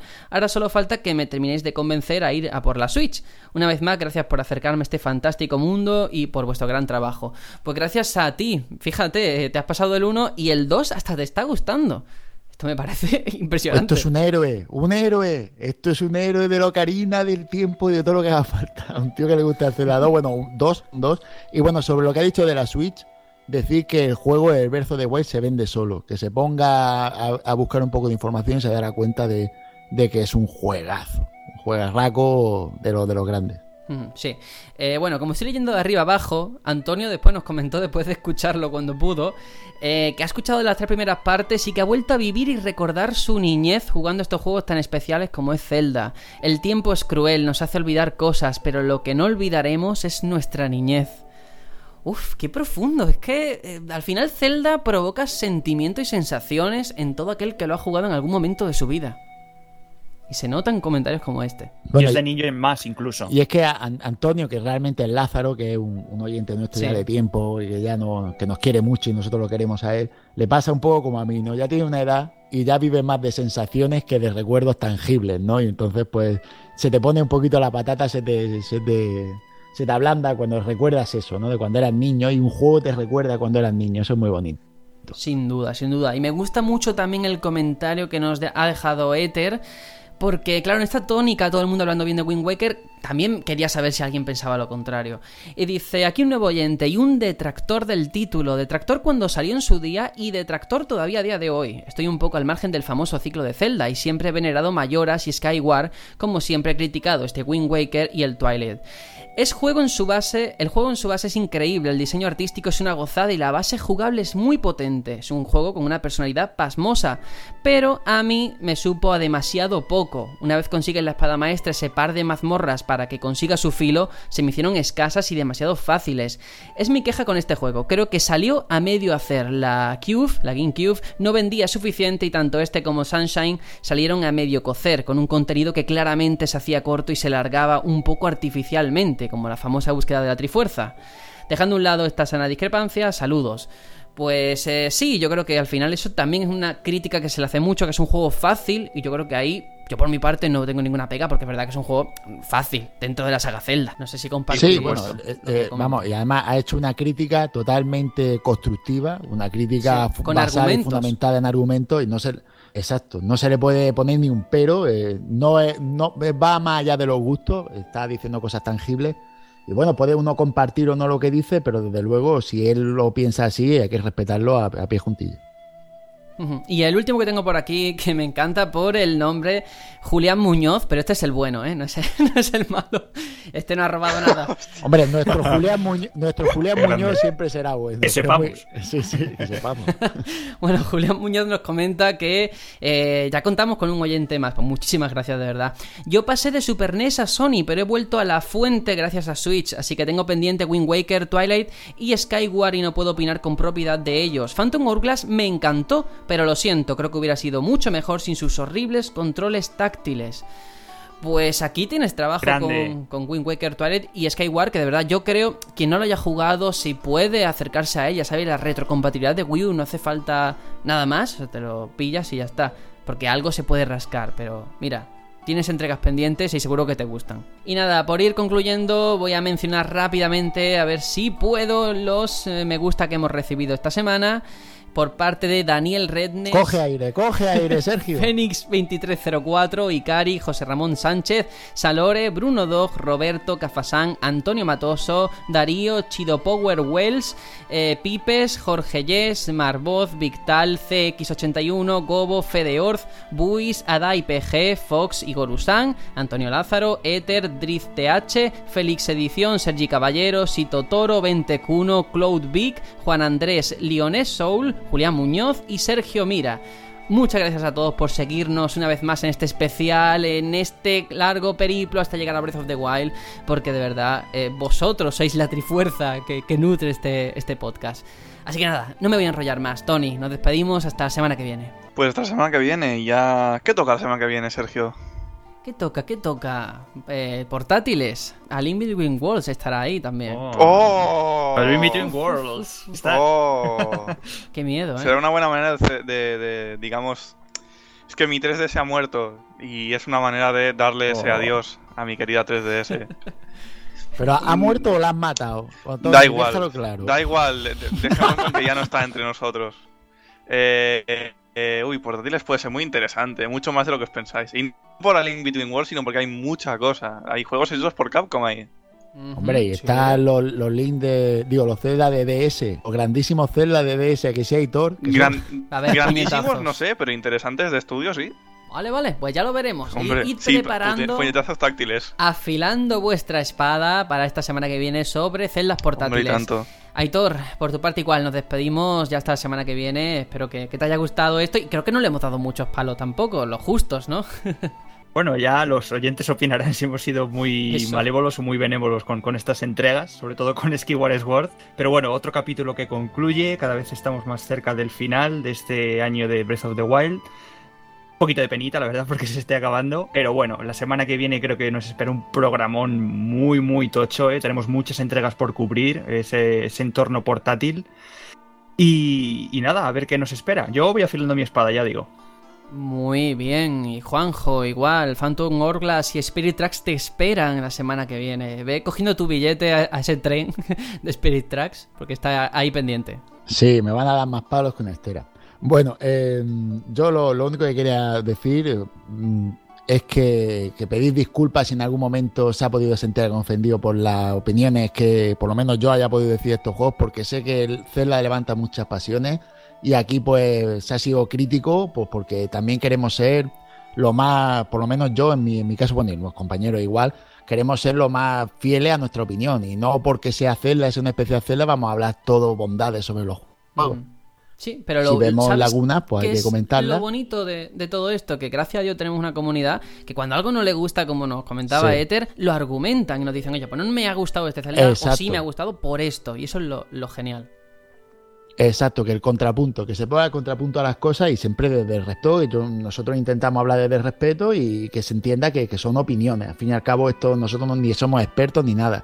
Hablamos de lo que nos gusta con, con nuestra gente y, y nos exponemos nuestra, nuestros puntos de gusto y de referencia y tal, nada más. Ahí estamos. Pues nada, nos despedimos hasta la semana que viene con ese episodio centrado en los celdas portátiles y nos vemos aquí los mismos de siempre, con más diversión, más alegría y más pasión hablando de esta saga tan mítica. Adiós. Chao, chao.